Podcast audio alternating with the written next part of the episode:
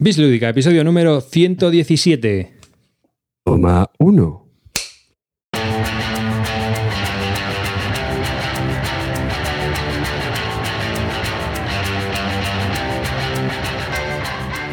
Hola y bienvenidos a un nuevo podcast de Bislúdica, un podcast dedicado a los nuevos juegos de mesa. Con vosotros está, de izquierda a derecha, Clint Barton.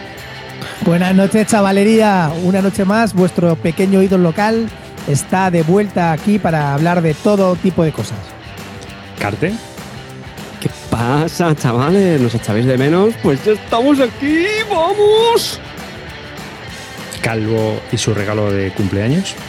¿Qué quieres? Ah, que me presente. Hola, estoy aquí detrás. Nada, es que me han regalado mis hijos por mi cumpleaños esto que lo han hecho con Jama, que no sé si alguno de vuestros hijos está con el tema, son unos turulitos que se ponen unas cosas.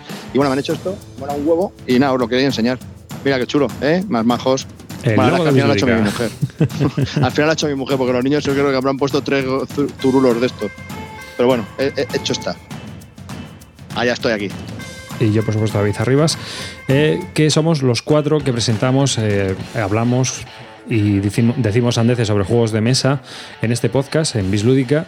Y por supuesto, pues os invito a que participéis en nuestro canal en directo, si, si estáis viendo esto en directo a que eh, visites nuestra página web en bisludica.com y que nos sigas en las redes sociales. Estamos también en Facebook, estamos en Twitter y bueno, pues estamos en todos lados. Y que por supuesto, si crees que es interesante, hacemos un buen trabajo y te es de utilizar mm, nuestro esfuerzo, participes en nuestro Patreon, que eh, forma parte también un poco de, para mantener los gastos de, este podcast que realizamos y que pasamos de vez en cuando, cuando hacemos tres o cuatro podcasts, pues pasamos la gorra y aquel que quiere darnos algo de dinero no lo puede dar. Podéis encontrarlo en el Patreon, ahí hay un enlace en la página de bisludica.com y participar en él. Y sin más, yo creo que bueno, ha pasado ya un tiempo bastante largo, porque gracias a estos puentes que hemos tenido aquí, eh, que si Semana Santa, Puente de Mayo, eh, viajes para acá, viajes para allá, pues hemos estado muy ocupados eh, la vida real y ya por Pero, fin pero- nos hemos. pero dilo bien, pero dilo Patreon, nos hemos ido, pues eso, a Seychelles, hemos estado en el Cañón del Colorado, bueno, ha sido, pero toda la familia, ¿eh? con padre, sí. madre, todos, todos, todos. Sí, eh, Gracias, Patreons. Hemos, hemos alquilado Hemos cuatro- fundido toda la pasta. hemos, hemos alquilado un 747 y hemos ido viajando por el mundo. Y hemos comprado una, una, una- un, para el micro también, hemos puesto ahí una, una Una humilla. esta. una pumilla Una esa de una una almohadilla esta. Solo ha Sí, quedado para claro. pumilla de micro. esta. Una pumilla de euro y medio, ¿no? Que, que sobraba algo. eh. Eso es lo que ha sobrado. Os lo dije, que el último día no había que dar propina para las espumillas, ¿ves? Comimos en un sitio, nos dimos propina para las espumillas.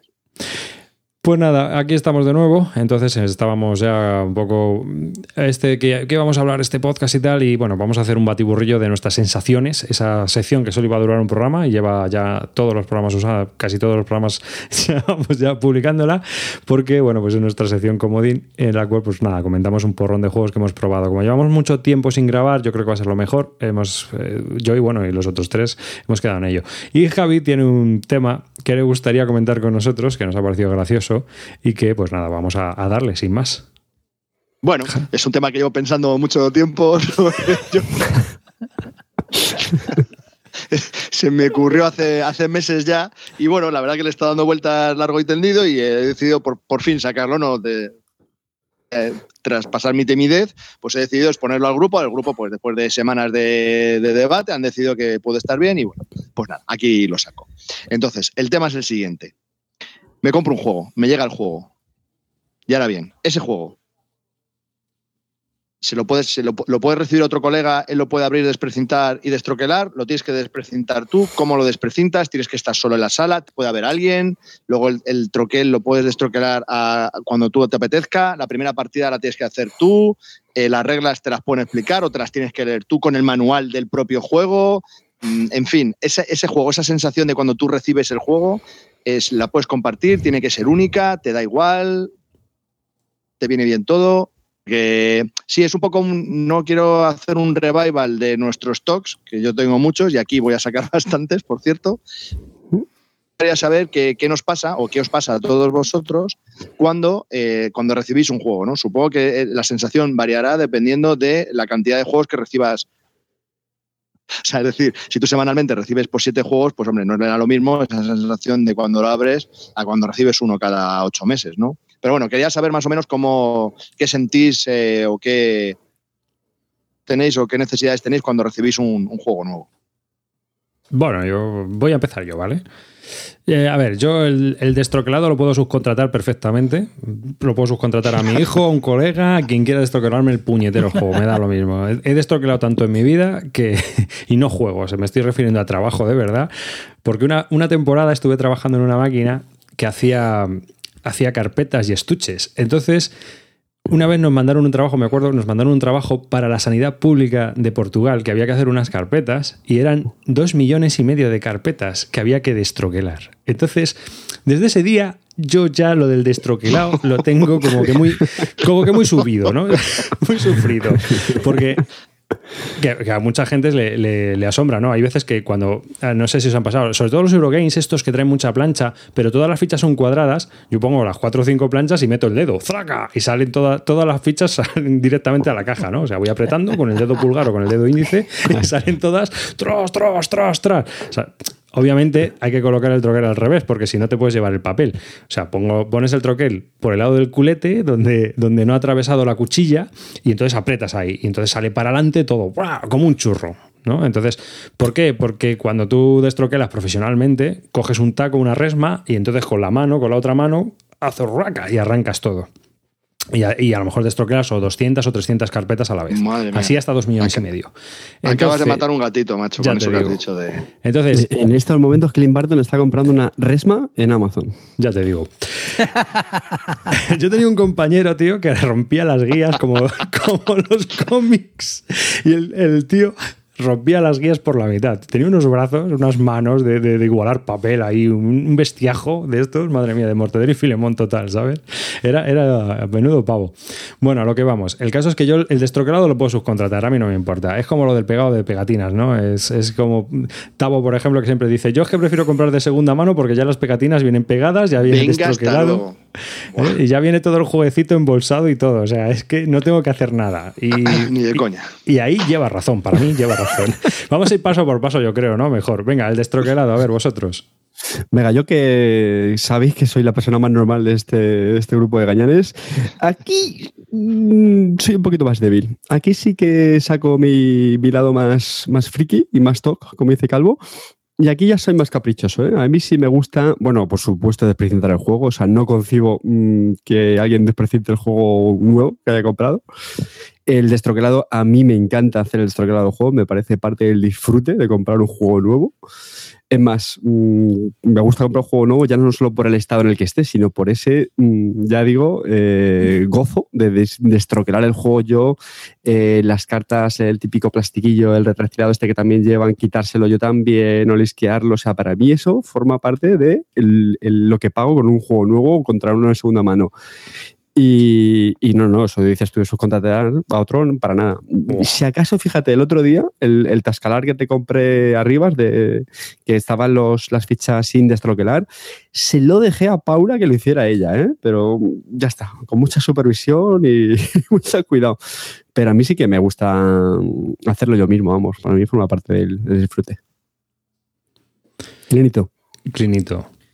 Yo, Sorpréndenos. A ver, yo creo que normalmente, primer consejo, primer ludiconsejo para hacer un parking. Eh, llama a una prostituta y que te destroquele ella desnuda mientras la... Perdón, perdón, eh, perdón, perdón, es una broma. Eh, Normalmente te aconsejo que compres, en vez de los juegos como normalmente los compráis, que sois muy, muy bestias, que los compráis de 3 en 3 y de 4 en 4, si lo compras de uno en uno, pues puedes disfrutarlo más. Si lo compras ya, te, te ha venido una remesa de 3, pues ya lo, lo, ves como más tedio y más aburrido, ¿no? Entonces, bueno, si es, es uno y solamente tienes uno pendiente de estroquelar, pues yo lo primero que hago fundamentalmente es voy destroquelando y voy embolsando y etiquetando las bolsas. La gente idiota que dice, macho, ¿por qué le pones una etiqueta en las bolsas? Si está claro, si hay monedas, si pone monedas, está claro que son monedas. Sí, claro, idiota. Pero cuando recoges, tú no sabes qué bolsa es la de las monedas y cuál es la de otra cosa. Evidentemente, eso por eso es porque, cuidado, cuidado. Porque cometes un fallo. Porque no, no, no usas la bolsa estándar Ziploc. Que es la de 10 por 15.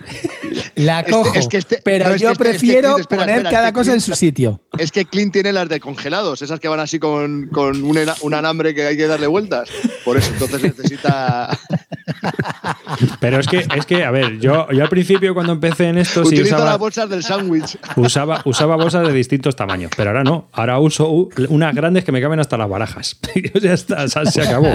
tablero, ¿no? Hay, que meter dos, hay que meter dos contes en la bolsa grande. Hay que meter 17 ah, contes en la bolsa grande. A mí eso no me, gusta nada, tío. A mí me gusta eh, que la bolsa zip se ajuste lo máximo posible a lo que, hay que ahorrar, sí, sí, sí, Hay varios tipos de bolsa zip. La, del chino que es color beige y otra del chino que es color verde. Entonces, donde son menos metes la, de verde y la otra la beige normal. Y sobre todo lo que se llama tajear las bolsas. Eso, e, ese anglicismo bonito que os ha gustado, pues es ponerle nombres a la bolsa. Punto. ¿Y por qué lo haces eso? Porque hay gente también para mí un poco enferma, y eso que yo estoy enfermo, cuando termina de recoger dice, no, no, yo recojo, yo recojo y tal, y, echa a todo el mundo en la calle para recoger él en santidad y oyendo una oración mientras va contando una a una las piezas. Yo no, yo a mis amigos les obligo a recoger. Aquí pone monedas, todas las monedas para adentro, tú es total, no sé qué, y recogemos entre todos porque están las casas, las, eh, las bolsas debidamente nombradas para poder recoger. Con lo cual eso es lo primero que te hago. Voy a dar Dime. Te voy a dar un brico consejo 2. No hace falta que pongas nombre a las bolsitas. Sacas todas las monedas al loro, ¿eh? Al loro. Menos una. ¡Qué locura! Una locura y la bolsa la dejas en la caja. Cuando terminas dices, ¿cuál será la bolsa de las monedas? ah, pues mira, es esta que tiene una puta moneda. Las guardas todas ahí. Di que no. te ahorras en el rotring guarro ese que luego no se pinta la bolsa. No, di que no, di que no, que eso no funciona, que luego llega un inútil como yo y, le saca, todas las monedas y ya las fastidia el invento. ¿Por qué no, usas bolsas de tamaño universal para todos los juegos? Y da igual, ya está. Que no, tío, que luego bueno, vamos a ver. que ocupan más Otra cosa, que el propio la, juego. La chica, la chica que te, que te destroquele desnuda o con liguero. Y, y ah, bueno, y luego, eh, luego los Wargamers, los Wargamers tenemos otro, otro tic o otro toque, y es el de las esquinitas, de los narices. Porque sabéis que los Wargames, normalmente, si tú pelas el Wargame, pues al final lo que te queda es ahí, pues el cuadradito, pero con pelos, ¿no? Esto es como la prostituta, pero sin depilar, ¿no? La pides de, o el prostituto lo pides sin depilar, ¿no? Entonces, eh, resulta que, claro, tienes todo lleno de pelagos, y a los Wargame, cuando tú le, le clipeas, que se llama clipear, eh, pues queda el counter precioso, parece de euro, ¿no? Porque está redondeado por ejemplo, en GMT hay varios juegos que tienen los counters más grandes y están redondeados, y entonces los pelillos salen por otro lado, pero queda mucho mejor. ¿no? Entonces, eso se puede hacer con corta uña, se puede hacer con cuchilla, se puede hacer con un montón de cosas, o se puede hacer ya profesionalmente con la Oregon Laminated, esa corta esquinas que tenemos ya algunos, que es profesional y es un chisme que sirve para cortar las esquinas de tarjetas plásticas y que utilizamos para este, estos menesteres. ¿no? Y eso, pues también es un coñazo supino, porque cuando tienes que clipear 700 counters por cuatro esquinitas cada counter, pues tela. Hay unos días dándole que te pego. Cuando se te ponen las manos Así que ese es otro de los toques que tenemos. Pero una, pregunta, tío, en serio, ¿para, qué vale? o sea, para, que no le vean las esquinas, ¿no te parece eso que es romper un poco la ficha? Porque en realidad lo que estás haciendo es cortar la ficha, tío. Sí, sí, le quitas. No puedo entender eso. O sea, en realidad estás cargándote el juego. No, no, no, no, te cargas el juego. El juego gana. Lo redondeas, es muy poquito, muy poquito. Y aparte de que comprime la eh, ficha y ayuda a que, a que la lo que es el cartón del counter quede mucho mejor pegado, ¿sabes? La verdad es que ayuda a que el juego. Y se ve mucho mejor, no hay roces eh, eh, a la hora de mover las fichas y todo, es mucho más cómodo. dos cosas. A, la hora de clipear, eh, te ponen nervioso las cuatro esquinitas, entonces clipeas y entonces tienes ocho, ¿vale? O sea que, jódete, ahora tienes ocho esquinitas, bien. Y en cuanto a lo de las bolsas. No, yo las redondeo. Yo soy profesional. Yo no, redondeo, como las cartas. Los, clipeos que he visto las he visto así, con un tajo. Pues si, ves mis clipeos, chaval, si ves mis clipeos, tío, te bueno, arrodillas. Si, vieses, si, vieses, tú lo mío, bueno, a lo que vamos. Oye, otra cosita muy importante. Joder, macho, pero Clint, cabrón, déjame hablar, déjame hablar. Dime, dime, dime, dime. Mineralismo va a llegar. Que, que, y en cuanto a lo de las bolsitas, a ver, el señor que fundó las bolsitas se hizo 17 tamaños, era para algo, ¿no? No voy a utilizar una bolsa para todo. Para liarte poquito de. Joder, Coño, joder. O sea, un tío que hace clipeo y mete todo luego junto. Vete a la mierda, arriba, coño. No, porque los wargames van en bandejitas. De counters. Y es peor todavía. Los counter trace. Bueno, ya quiero hablar de mis talks, yo quiero hablar de lo mío. Vale, dos segundos, que termine. Otra cosa que quería deciros, cuando yo termino de destroquelar, por supuesto, hago el setup de cada jugador, meto lo que lleva cada jugador al empezar, cada color con las monedas con las que empieza, con las piezas que empieza, etcétera, para que yo cuando luego justo cuando termines es poner todas las cosas, eh, cada, cada cosa separada en un cuenquito de estos de los chinos y que cada jugador con su bolsita individual ya dispuesto para el setup inicial y hacerlo todo lo más rápido posible. Eso, eso el pack del excursionista, que le llamo yo. Sí, eso es, el pack del excursionista. y es muy buena idea. El pack, del excursionista.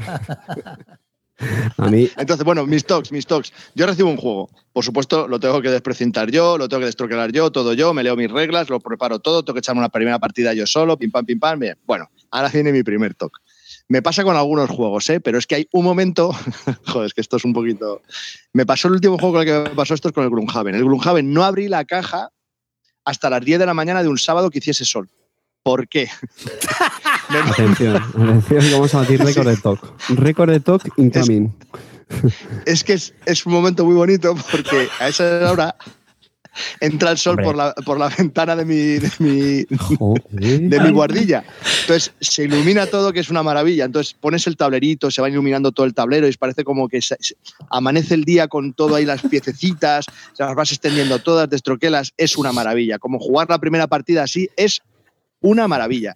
Y es un, es un tesoro que, me encanta y solo lo hago con ciertos juegos. Este hijo de puta no ha llevado a su mujer nunca en su vida a ver amanecer y se pone a ver amanecer con un juego el solo. Qué maldito tronado tenemos aquí. Pero me pasa con muy poco. A Nuria no la has ¿eh? llevado en tu puta vida a ver amanecer.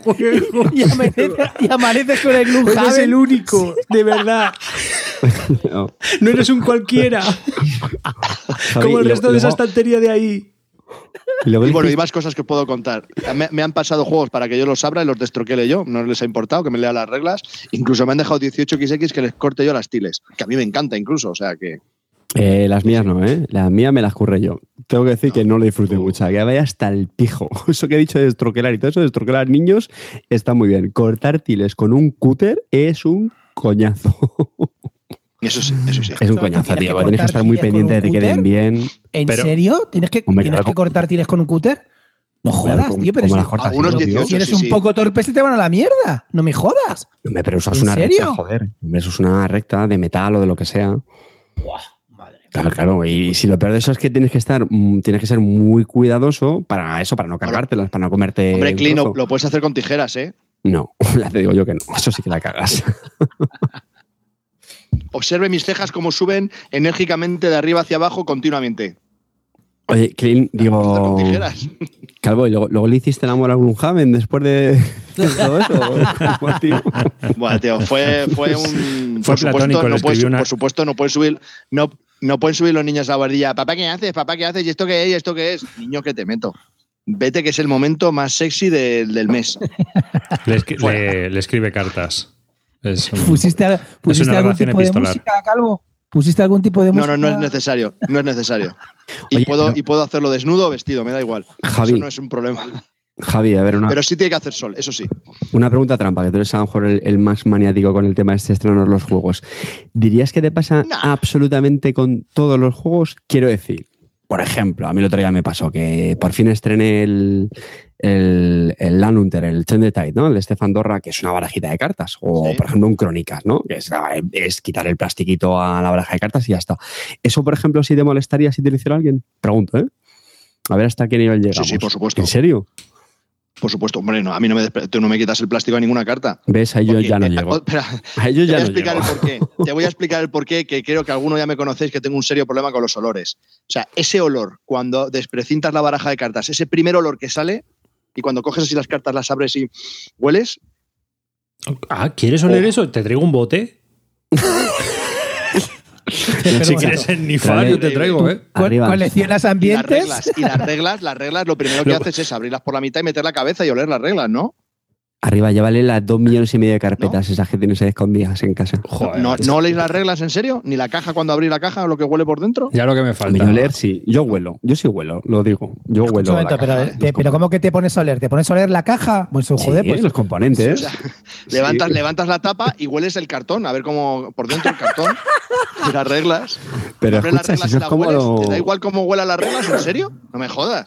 Claro, eso es como el olor a coche de los coches nuevos. Pues esto es lo mismo, pero. Bueno, el, olor, los olor los chupo para ver si es madera.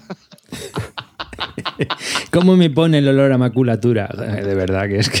No me habéis oído, joder, lo de los Mipels, no me habéis oído. No, pero, tío, pero que eso, eso, eso tiene que ser alguna sustancia tóxica, disolvente o algo, pero que vas a oler ahí, coño. No, de verdad, tintas, en serio. Son tintas que grasas. No, huélelo, o sea, coño, huelo. ¿Qué? General, que Hay son algunos juegos grasas. que huelen Son- como el culo. Son tintas grasas, o sea, y eso. Además, el, pa- el papel, tío, el papel. Si brilla el papel, si es de papel fino, la calidad de las cartas, las vas tocando. Tío, Yo es que me imagino oler eso y, pienso en Chabán y ya se me quitan las ganas. Piensas piensa que el chaval la, la toca antes que tú. Restregándose la rabadilla, Chaval, ¿no? Del- pienso que de, no estaba ahí ensamblando. comanchería. Oye, ¿y, y cómo, ¿y cómo sois para prestar juegos? Eh, Yo, si, es- si no los persona, yo los tengo que estrenar yo ya. O sea, yo he dejado juegos. Pregúntale a. Calvo cómo soy yo. Un, despre- un desprendido, ¿no? Muy, muy tonto. Tú eres muy tonto. Se lo dejo, se lo, a mí no, no tengo ningún problema, yo, eso no. Yo, por ejemplo, sí que es verdad que libros, libros y discos jamás presto. Ni cómics ni nada de eso. Ya has perdido Pero muchos, juegos no ¿eh? me importa. Ya has perdido muchos. Sí, sí.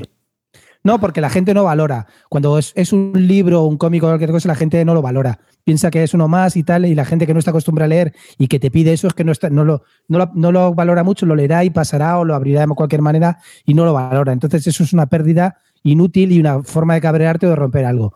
Mm, y, Por ejemplo, un juego ya me da un poco más igual, pero un libro sí que me jode más Hmm. porque lo valoran menos. Los juegos sí que lo valoran más porque ven, lo ven que ya es algo como un poco más valioso. Pero los, juegos, los libros y los cómics y todo eso, la gente no valora y no, no presto No, directamente. yo no tengo problema eso en es- prestarlos. ¿Quieres esto o Pero no? eso es- Pero eso es, vamos a darle el punto filosófico a todo esto. Eso es un problema de la gente en general, del ser humano. Tú no te fijas en las personas. La gente en general no se fija en las personas. Es decir, yo estuve en tu casa y yo me fijo en las cosas, aprecio las cosas. Yo veo que tienes una Sí, colección de cómics, cómo los estás guardando, cómo los tienes ordenados, cómo los tienes clasificados y todo. Y entonces me dijiste, cuando tenías uno en tu mesilla, llévate este cómic, este es muy bueno. Y yo te dije, no. ¿Por qué? Porque yo sé el valor que tú le das a las cosas. Entonces, a lo mejor yo no le doy el mismo valor, o si me lo llevo, lo voy a cuidar porque sé que tú lo valoras. Y eso a la gente le importa un huevo. Entonces, lo que estás diciendo es una cosa que me jode mucho, porque la gente no valora, porque piensa en ellos mismos, pero no piensan de quién está recibiendo las cosas. Si yo cuido los discos, tú los cuidas igual. Si yo tengo un CD y el CD lo cojo por el agujerito porque no le planto un puto dedo en el CD, tú no le cojas con- como los dedos. Me da igual lo que hagas en tu casa, el CD mío, lo pones el dedito en el agujerito, que para eso está. No le tocas el CD así, que no es una hoja de un libro, desgraciado. Pues esto es lo mismo, tío. Yo no presto por eso, porque sé que no lo van a tratar como yo lo trato. Pero a ver, yo creo que hay un matiz y es que dentro de, la- esta afición precisamente, que todos estamos por lo general bastante pirados y yo creo que somos bastante cuidadosos con los juegos, con matices evidentemente, no es exactamente lo mismo como dice Clint con los cómics o con la música, porque es algo muchísimo más accesible, es algo que digamos que se consume más, yo creo, y ahí yo creo que es más fácil que puedas dar con alguien más, mm, más mm, despreocupado o con menos cariño. Yo, por ejemplo, para el caso de prestar, como creo que está diciendo arriba, sí que lo tengo que estrenar yo, eso lo tengo clarísimo, pero no suelo tener problema y, por supuesto, depende de la persona. Eh, pero yo ya digo, en esta ficción yo no me he encontrado con casi nadie que sea despreocupado o lo que sea. Eh, también te digo que... Pues la gente que la gente de la afición es- eh, de los juegos sí que sí que se preocupa mucho de los juegos. No. Sí, yo creo que sí. A ver, joder, si es como lo de las fundas, macho. O sea, la inmensa mayoría en funda precisamente por eso, porque les preocupa que les pase algo, que no sé qué, qué tal. Hay mucha gente que luego, por ejemplo, no le gusta mm, tomar bebidas o comer panchitos o lo que sea mientras que está jugando. Eso, por ejemplo, lo, lo evita o tal. Eso, por ejemplo, vosotros, ¿cómo, cómo sois con eso? No, ¿Son soy muy no? No, no, con eso no soy muy nazi, la verdad. No, depende del no. juego también, depende mucho. Porque hay juegos Sí. que a lo mejor tienen cartas. Pero, Calvo, pues, ¿tú prestas te- o no prestas, cabrón? ¿Prestas juegos? A ver, yo, a ver, un tema, yo quiero hablar del tema de prestar. Yo presto juegos, yo no tengo ningún problema. Es más, a Carte, en algún momento le he dicho, toma, llévate el juego, lo desprecintas tú y lo juegas tú, me da igual. Y prestar a Carte mola mucho porque le he prestado tres juegos a Carte y me los ha devuelto sin abrir, porque siempre me lo voy a estudiar, me lo voy a, y me los ha devuelto sin tocar, con un poco de polvo, pero bueno. De hecho, el Feudalia no me lo ha devuelto, lleva con el Feudalia el primer proto hace seis años. Y bueno, ahí lo tiene, que lo ha jugado mucho, creo, o no. Y bueno, yo sí presto juegos, a mí, no, a mí no me importa. Yo sí presto juegos, también depende de a quién se los presto, claro me da un poco de cosa. Yo no tengo problema en prestar, pero sí que me gusta estrenarlos a mí. Por varias razones. Primero, porque hay veces que si no lo estrenas tú, ya no lo estrenas. Porque como a lo mejor te lo estrena el compi, pues tú ya no lo juegas o yo qué sé. Pueden pasar. Así que lo estreno yo y lo juego yo. Y luego ya, que role lo que tenga que rolar. Eso ya me da igual. No, no me preocupa. Es más, hay juegos que yo creo que son para que rulen, ¿no? O sea que porque tienen una historia o lo que sea, bueno, tú los juegas, a lo mejor hay tipo solitario y cosas así, pues como el Legend of Honor este Napoleonic que está dando pirulos y bueno, pues, pues al que me lo va pidiendo se lo voy dejando. ¿no? Entonces, para que lo pruebe y lo juegue. Hay gente que no lo ha jugado y hay gente que pues lo tiene en casa y lo, lo quiere probar. Por eso te digo, o sea que eh, yo no tengo ningún problema en eso. Otras cosas sí, yo por ejemplo libros no presto. No, ya, ya he perdido bastantes en mi vida, lo siento mucho, yo te digo el libro, si quieres te lo compras o si lo tengo en, electrónico te lo dejo. Pero libros... Yo es que como no, leo, como no tengo libros, pues me da igual. Mm. yo, yo, presto juegos y, y, Yo puedo prestar... Sí que, Dime. Dale, dale, Clint, dile, dilo, dilo. Digo que yo, yo sí que presto juegos y a mí no me importa que se coman y se beban en la mesa. Yo puedo prestar a los niños, puedo prestar a la mujer, bueno, no, presto a los niños, presto a la mujer, a la suegra la regalo y, la bici ni la puedes ni ver. La bici sí que no. O sea, eso es que no la puedes ni tocar. La bici es lo más preciado que tengo. Eso sí que, de hecho, ahora, ahora que no me está viendo mi mujer, cuando se va en agosto a la playa y me quedo solo, la bici duerme en la cama conmigo. ¿Y la grasa de la cadena, tío? Y, escucha, ¿y también le haces el amor? Me la pela, me la pela. ¿También le haces el amor como algún Javi, Javi los sábados por la, mañana, por la mañana? Más que a mi mujer. que, no, que no es muy difícil, vamos, que tampoco te voy a decir yo, pero vamos, que sí yo creo que también hay juegos y juegos, ¿no? Volviendo un poco a lo que decía antes. Sí, sí, A ver, sí, volviendo un poco al tema. De, cartas, así y tal, que a lo mejor sabes que también es muy fácil de conseguir si le pasa algo. Y luego otra, pregunta, El, Kingdom Death Monster, el Gloomhaven. Eso no se puede prestar. Ya, sí, es verdad. Ese, tipo de juegos. Claro, sí, justo. Hay, ese es otro contraejemplo. No se prestar, ¿no? No sé, pero sí, estoy de acuerdo con un juego de cartas, un chorrijuego, un juego de estos familiares, que se va un amigo tuyo de la oficina con unos con seis personas y quieren un código secreto, pues se lo he prestado, yo qué sé. Y lleva dos semanas, no lo jugó, lleva dos semanas con él en su casa, lo voy a matar, pero bueno, bien, oye. Y otro, otro tema, eh, enfundáis, plastificáis las ayudas de juego, los tableros individuales en papel, eh, preparáis, bajáis las ayudas de la BGG, las imprimís, lo metéis todo en la caja. Hacéis eso así. voy, a, empezar yo, voy a, empezar yo, voy a empezar yo que voy a tardar poco y creo que aquí no tengo ningún toque. Eh, yo enfundo muy poco, a no ser que tenga mazo de cartas que haya que barajar, no hago nada con las reglas, da igual. Lo que sí hago, que soy un poquito enfermo, pero que no es muy problemático, es me voy a BGG y busco todas las hojas de ayudas que haya, escenarios y movidas de tal y cual, y me lo imprimo todo. No lo voy a jugar en mi puta vida, pero todo va a la caja. Hala, venga, todo. Bastante tengo con jugar al escenario 1 y 2. El 18 que sacó Perico que hizo un esto porque no sé qué tal. Ni puta idea, pero ahí está, en la caja. Muy bonito. Eso es lo único que hago. Pero vamos, sin fundar, si tiene muchas cartas, si es de un deck building, sí, si no. Paso. Especialmente si voy a jugar con carte. en fundar nada, eh, lo único que tengo fundado es Sandro Runner por motivos obvios y porque los campeonatos te lo exigen. Y porque tengo la filosofía de que los juegos son para usarse y que si con el paso del tiempo se deterioran, pues eso significa que lo has disfrutado y hacer puñetas, que no deja de ser algo material. Punto. Y no hay que obsesionarse con que vivan eternamente, que no lo van a hacer, señores.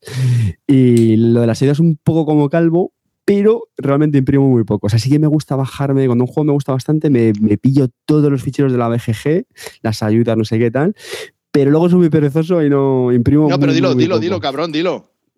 ¿Que las imprimes tú? Bueno, ya Hombre, Calvo, imprímeme este fichero. Calvo, imprímeme este fichero. Tráeme a casa. No, eso ha sido muy puntual, lo sabes. Pero vamos, sí, soy. mi problema es que soy muy vago, muy vago, muy vago. Me gusta, por ejemplo, yo sé que cuando he jugado con gente que te saca. Ahora nos contra Clean. Y joder, cuando hay algunos juegos que te saca la hoja de vida plastificada, tal, ahí de, con colorines. O sea, yo reconozco que me gusta mucho y lo valoro y lo aprecio. Pero mi problema es que soy muy perro. Soy muy perro. Clean. Sí, tú eres el peor aquí. Yo, yo, generalmente sí que intento sacar hojas de ayuda y tengo una plastificadora y plastifico. A enfundar, yo enfundo no por, no por el tema de, que las cartas no se gasten, que bueno, que es una cosa secundaria. Fundamentalmente enfundo porque nunca he sabido barajar las cartas.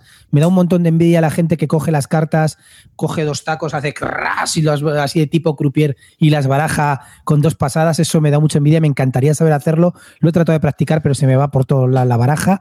Y fundamentalmente enfundo porque es muy cómodo para barajar, pero no por protección. Y es, la, es lo único que por lo que hago, ese, ese tipo de fundas.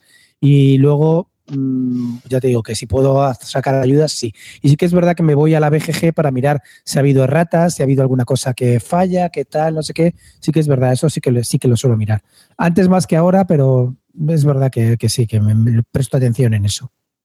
Yo voy a. Yo normalmente lo que hago, yo no enfundo tampoco. Las primeras, o sea, yo para enfundar tiene que estar el juego totalmente desgastado y ya que se empieza a ver ahí el, cartón ya resquebrajado. Que creo, yo opino como David, en los juegos hay que disfrutarlos, jugarlos y manosearlos, ¿no? Esto tienes que sobar esas cartas y disfrutarlas.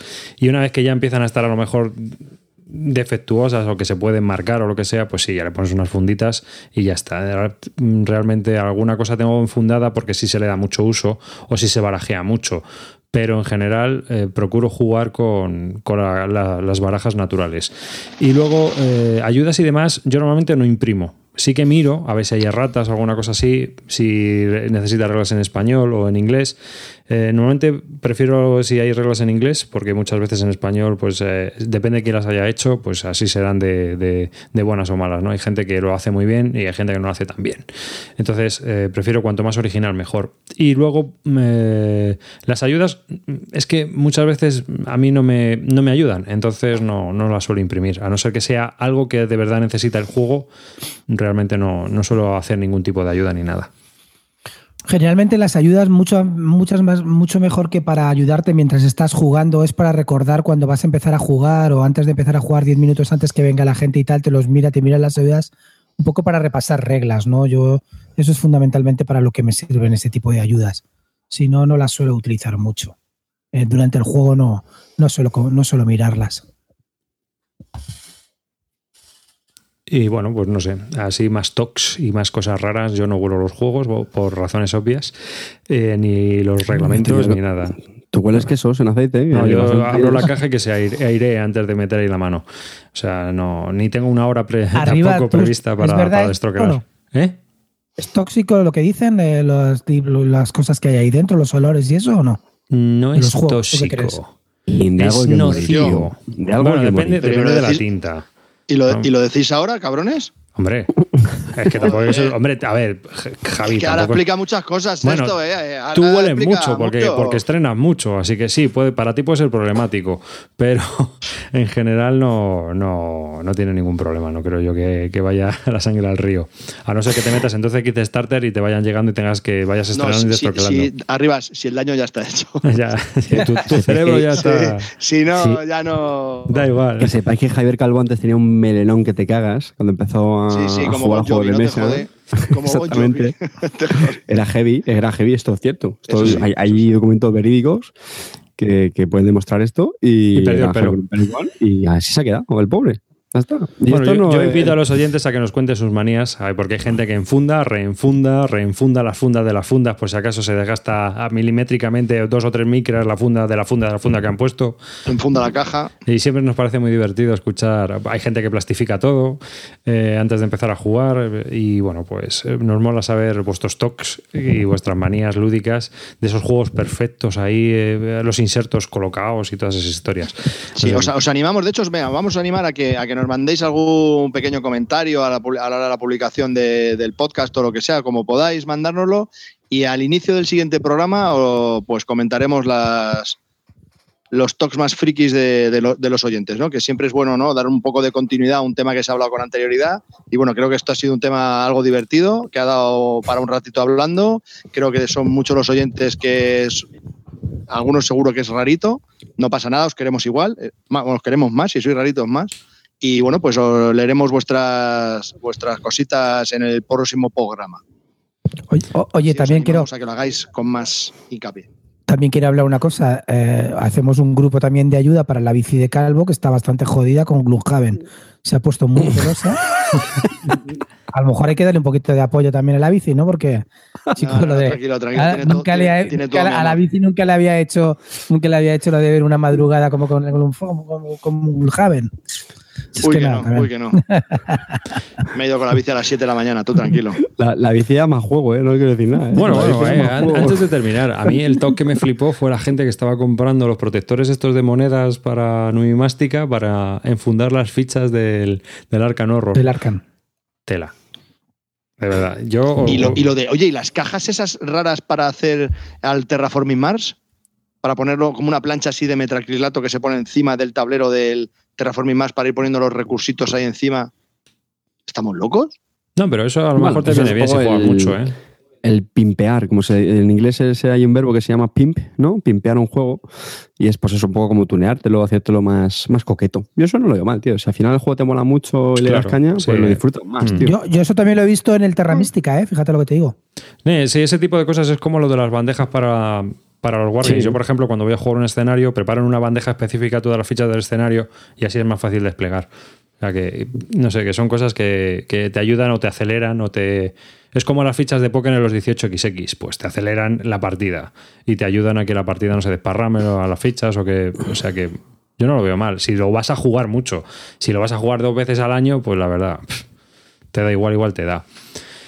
Y os iba a comentar, vamos a hablar un poco de los kit starter que nos han llamado un poco la atención, ¿no? Así que estábamos ahí hablando antes también y hemos dicho, va, podíamos comentar este tema que estamos siguiendo. Bueno, no solo kit starter, también novedades que, van a salir. O novedades. Novedades en general, porque, bueno, no, solo el friki vive de kit starter. Y bueno, pues eh, uno de los que han terminado así ha sido, por ejemplo, y que ha terminado con éxito, eh, han, han terminado bastante bien, ha sido el de Peak Oil, el del pico del petróleo, de Chutomatoes, que es un euro, que es, es, de un autor que ganó un premio en Alemania y que bueno, es un euro de colocación de trabajadores que está, se le ve bastante bien y que bueno, pues eh, comentamos hace tiempo algo muy, muy pequeñito de él, porque nos enviaron un proto, pero no era muy, muy, muy jugable ese proto. Y bueno, pues, pues, pero por lo menos las reglas sí las pudimos leer y comentamos algo. Así que nada, eso un euro que, tiene buena pinta y que parece que tira para adelante. Y así más cosas que están saliendo. Yo te quiero hablar de una cosa. Ha salido el, el Kickstarter de, del Aníbal, ¿vale? Sí, yo sé que tú eres jugador de Aníbal. Sé que eres jugador de Aníbal. Yo me he metido, pero fundamentalmente me he metido también porque aparte de que me flipa, bueno, el juego es un juego que me gusta, que salga en español me parece bastante curioso, que además traiga la famosa parte esta del Amilcar, de Amilcar que había sacado antes Simonich eh, y que lo, había lo ha sacado, lo ha, mejorado con el polaco este que ha sacado el juego. Y además ahora vienen con los generales eh, de plástico, ¿vale? Que a mí eso me parecen mucho más chulos que los generales que sacó en su día Valley Games, que me parecían, me parecían un poquito más feetes. Estos tienen muy buena pinta y además en las peanas te ponen los valores de cada uno, etcétera.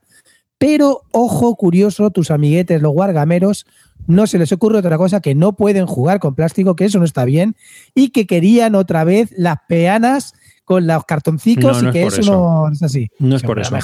No, no, no, no, no, no, es por eso. que veo que alguien pide que downgraden, o, o, sea, que hagan. No es, un que, para abajo. Es que verás, es que el cartón aquí es una feature. o sea, es algo, es algo añadido. ¿Por qué? Porque ese juego, es de, al ser de información abierta, en la peana del, de la miniatura no ves eh, muchas características. Entonces, Tú cuando estás mirando la peana de cartón ves el nombre del general y cuánto tiene de mando y cuánto tiene en el, otro valor, los dos valores que, tiene el general como tal. El dibujo te da un poco igual, la miniatura te da un poco igual. En cambio con las miniaturas yo lo que había, visto es que estaban solo en un lado. Luego han comentado que si lo van a también a poner por los dos lados para que se pueda ver por los dos sitios. Pero sí es cierto que se ve peor. Entonces la información sobre los generales se ve peor. Pero, Clint, una pregunta. ¿Tú lo has jugado? Sí, Sí, dos o tres veces lo he jugado. Joder, ¿y no te pasa lo que está diciendo arriba? Porque es que yo cuando lo vi, pues se verá que la primera, lo primero que se tiene en la cabeza es tirarte de los pelos, pero es que si la has jugado, lo piensas. O sea, es que es mucho más usable. Vamos a ver. Yo tengo, yo tengo, a mí yo tengo la versión mucho más las miniaturas. Si pintas la miniatura y queda bonita y se ve, porque se ve perfectamente los dos números bastante grandes en la base. ¿Qué más quieres, tío? El dibujo, pues te da igual el general, tú miras el dibujico y ya está. Ves que tampoco hay 50 generales a la vez, ¿eh? No, tú no sacas los 8 generales. Yo por lo menos no saqué los 8 mm, generales cuando estaba jugando. No, no, ni lo vas a sacar. Pero sacas dos o tres, ¿no? Me parece. Ya, está, tío. Pero tienes Tan complicado que es. Mm, es que estáis tan mayores los guargameros que ya es que, es que, es que ahora, ahora te han puesto una carta y la miniatura. Y te han puesto la carta para poner la información del, del general. Y, tío, antes estaba en el tablero y en una peana. Tiene mucha más información la peana y es mucho más útil la peana para jugar. Que te guste más la miniatura porque quieres la miniatura, me parece estupendo. Pero yo me apunté al preorden de Valley Games que te regalaba las miniaturas y las tengo muertas de risa. Es que me, me da igual, nunca. o sea, las puse así para verlas en el tablero y dije, eh, la peana, la peana. La peana porque la veo. Veo 1, 4, 2, 3 y es mucho más fácil. Muerte a la sobreproducción, Clean. Muerte la, a la sobreproducción. La primera vez que veo a todos los guargameros indignados porque no tenían no, sus peanas. No, porque lo que tenían que ser las miniaturas es un upgrade y poner las puñeteras peanas que es como de verdad funciona bien el juego. Eso es producción gráfica y está guay. Eh, lo otro es una sobreproducción excesiva. Es como matar moscas a cañonazos. O sea, ¿para qué coño quiero la miniatura si es que no me... O sea, si yo lo que quiero es la información porque es lo que voy a necesitar jugando. La, miniatura puede ser preciosa, como si me ponen miniaturas de 54 milímetros de Andrea. Es que me da lo mismo.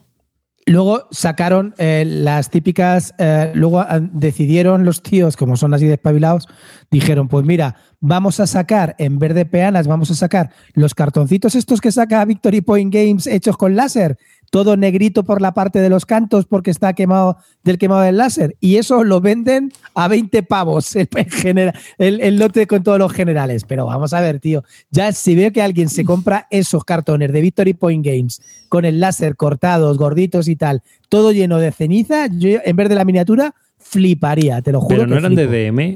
Creo que no son de cartón. No son de DM son, bueno, no sé lo que serán, son como, son como los counter que tiene Victory Point Games cuando sacaba los juegos estos en, eh, cuando sacó los con el Golden Banner estos de láser, que los que hacían los tableros así que se unían y las fichas súper gruesas, tal, que tenías que limpiarlas con una servilleta. Eso Yo mm, lo que, había oído es que eran en DM, estaban cortados en DM y que por eso también ¿Qué eran es el DM a todo esto? ¿Me lo DM, ¿qué es? Pues es lo que está justo por debajo de la madera maciza. Eh, es, una madera industrial porque está prensado, pero, pero que va pegado encima una lámina y en este caso va pegado una lámina de tal. Así que, pero vamos, ¿tú te has metido? ¿Te van a regalar las dos expansiones? Sí, sí, sí. Yo no me he metido de momento. O sea, no, ¿Por qué es no? una cosa. ¿Eh? ¿Por qué no? ¿Por qué no, tío? Yo, yo lo hago por tenerlo en español de una vez. O sea, vale, sí, sí, sí, las cartas son bonitas, las cartas están muy, están muy bien. Porque han dicho que han intentado acelerar un poco más el juego, no lo sé, me parece interesante a mí.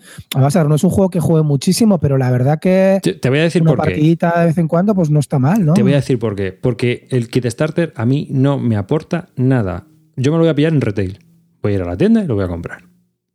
Vale, así me gusta, dándole pasta a los tenderos, coño. Ese es, a mi tendero. a mi tendero, Michael. Luego te tendrías que comprar el Amilcar aparte, lo sabes, ¿no? ¿Eh? El Amilcar aparte, otro, otra más pasta. ¿El Amilcar? El Amilcar luego lo, vendrán, lo, vendrán, lo venderán aparte, ¿no? No. Bueno, venden una expansión ahí, pero eso no tiene que ser, eso no es necesario para el juego, es una mini expansión. Vale, me parece estupendo. yo, hablo, yo hablo que creo que van a sacar como dos juegos, ¿no? El Aníbal. Pero viene, eh, en la misma caja porque el tablero es reversible. Ah, y entonces el otro, el Amilcar este que era sobre la Primera Guerra Púnica. Sí. Pues. Viene en el otro lado. Que, también lo ha hecho Mark Con batallas navales y tal. Viene, que también lo ha hecho Marnik Simonich, o sea que también tiene muy buena pinta, que es la invasión de Sicilia. Lo ha hecho Simonich con el otro, con el polaco que lo ha sacado, ¿no? Lo ha desarrollado entre los dos. Pero bueno, ha metido la mano Simonich, al final está bien. No, pero Aníbal ya lo iba a sacar Valley Games también en su momento, la expansión. Hubo un preorden y todo, pero bueno, como ya cerró, pues nada.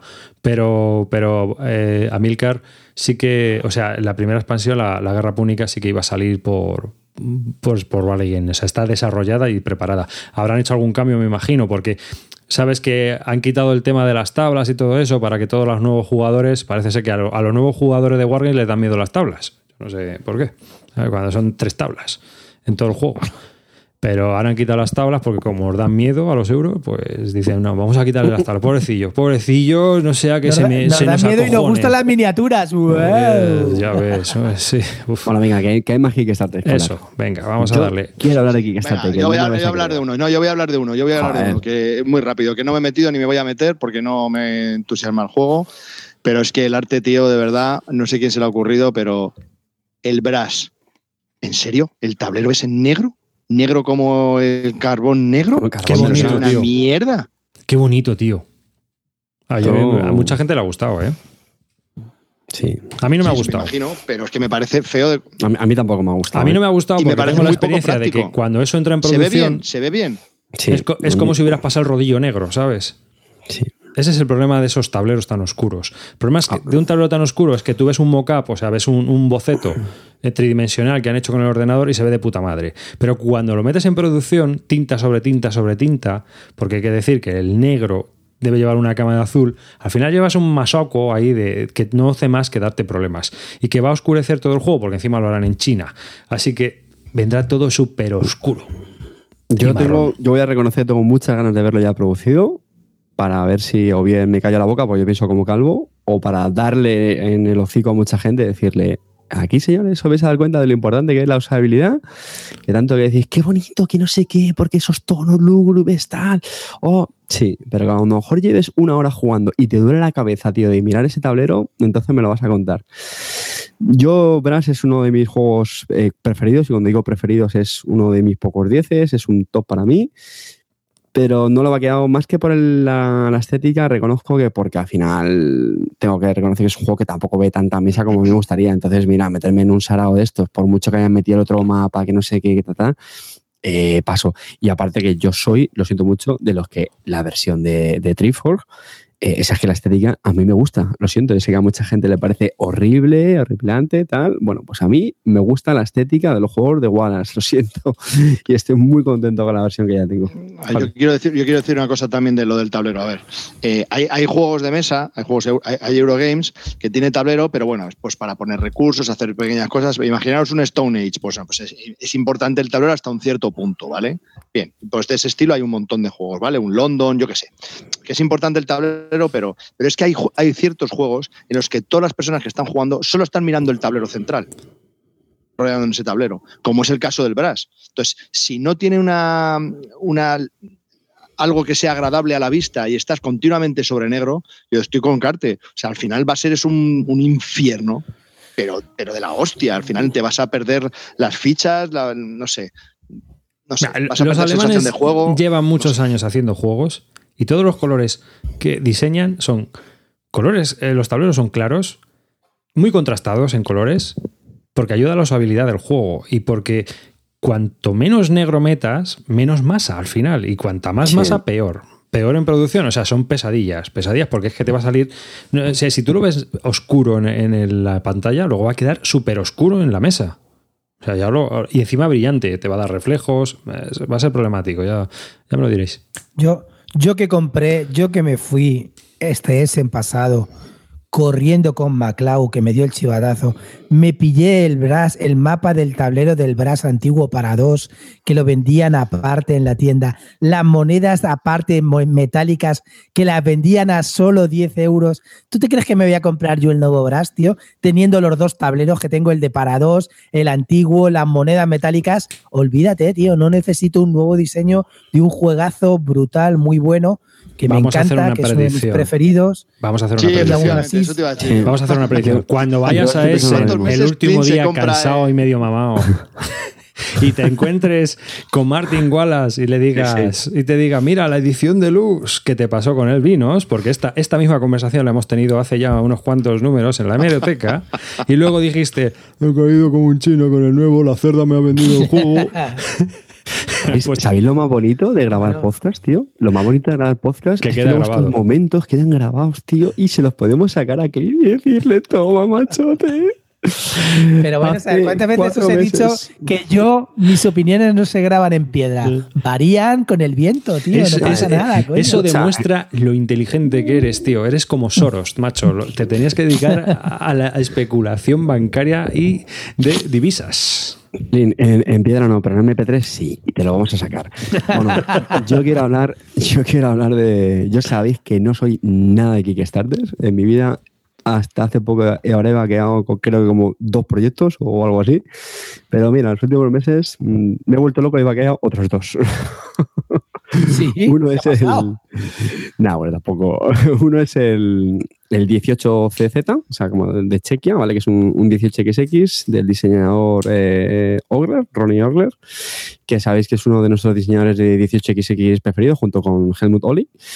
Y, nada, este la verdad es que hizo bastante así ruido porque el, tío ha anunciado que va a sacar una variante para dos jugadores y tal. Bueno, pues sabéis que a la gente siempre nos, nos llama la atención, ¿no? Porque no, siempre puedes eh, encontrar suficiente número de jugadores para jugar un 18XX, que lo típico es mínimo 3, 4, 5, una cosa así. Entonces eso a la gente siempre les es un, un plus, ¿no?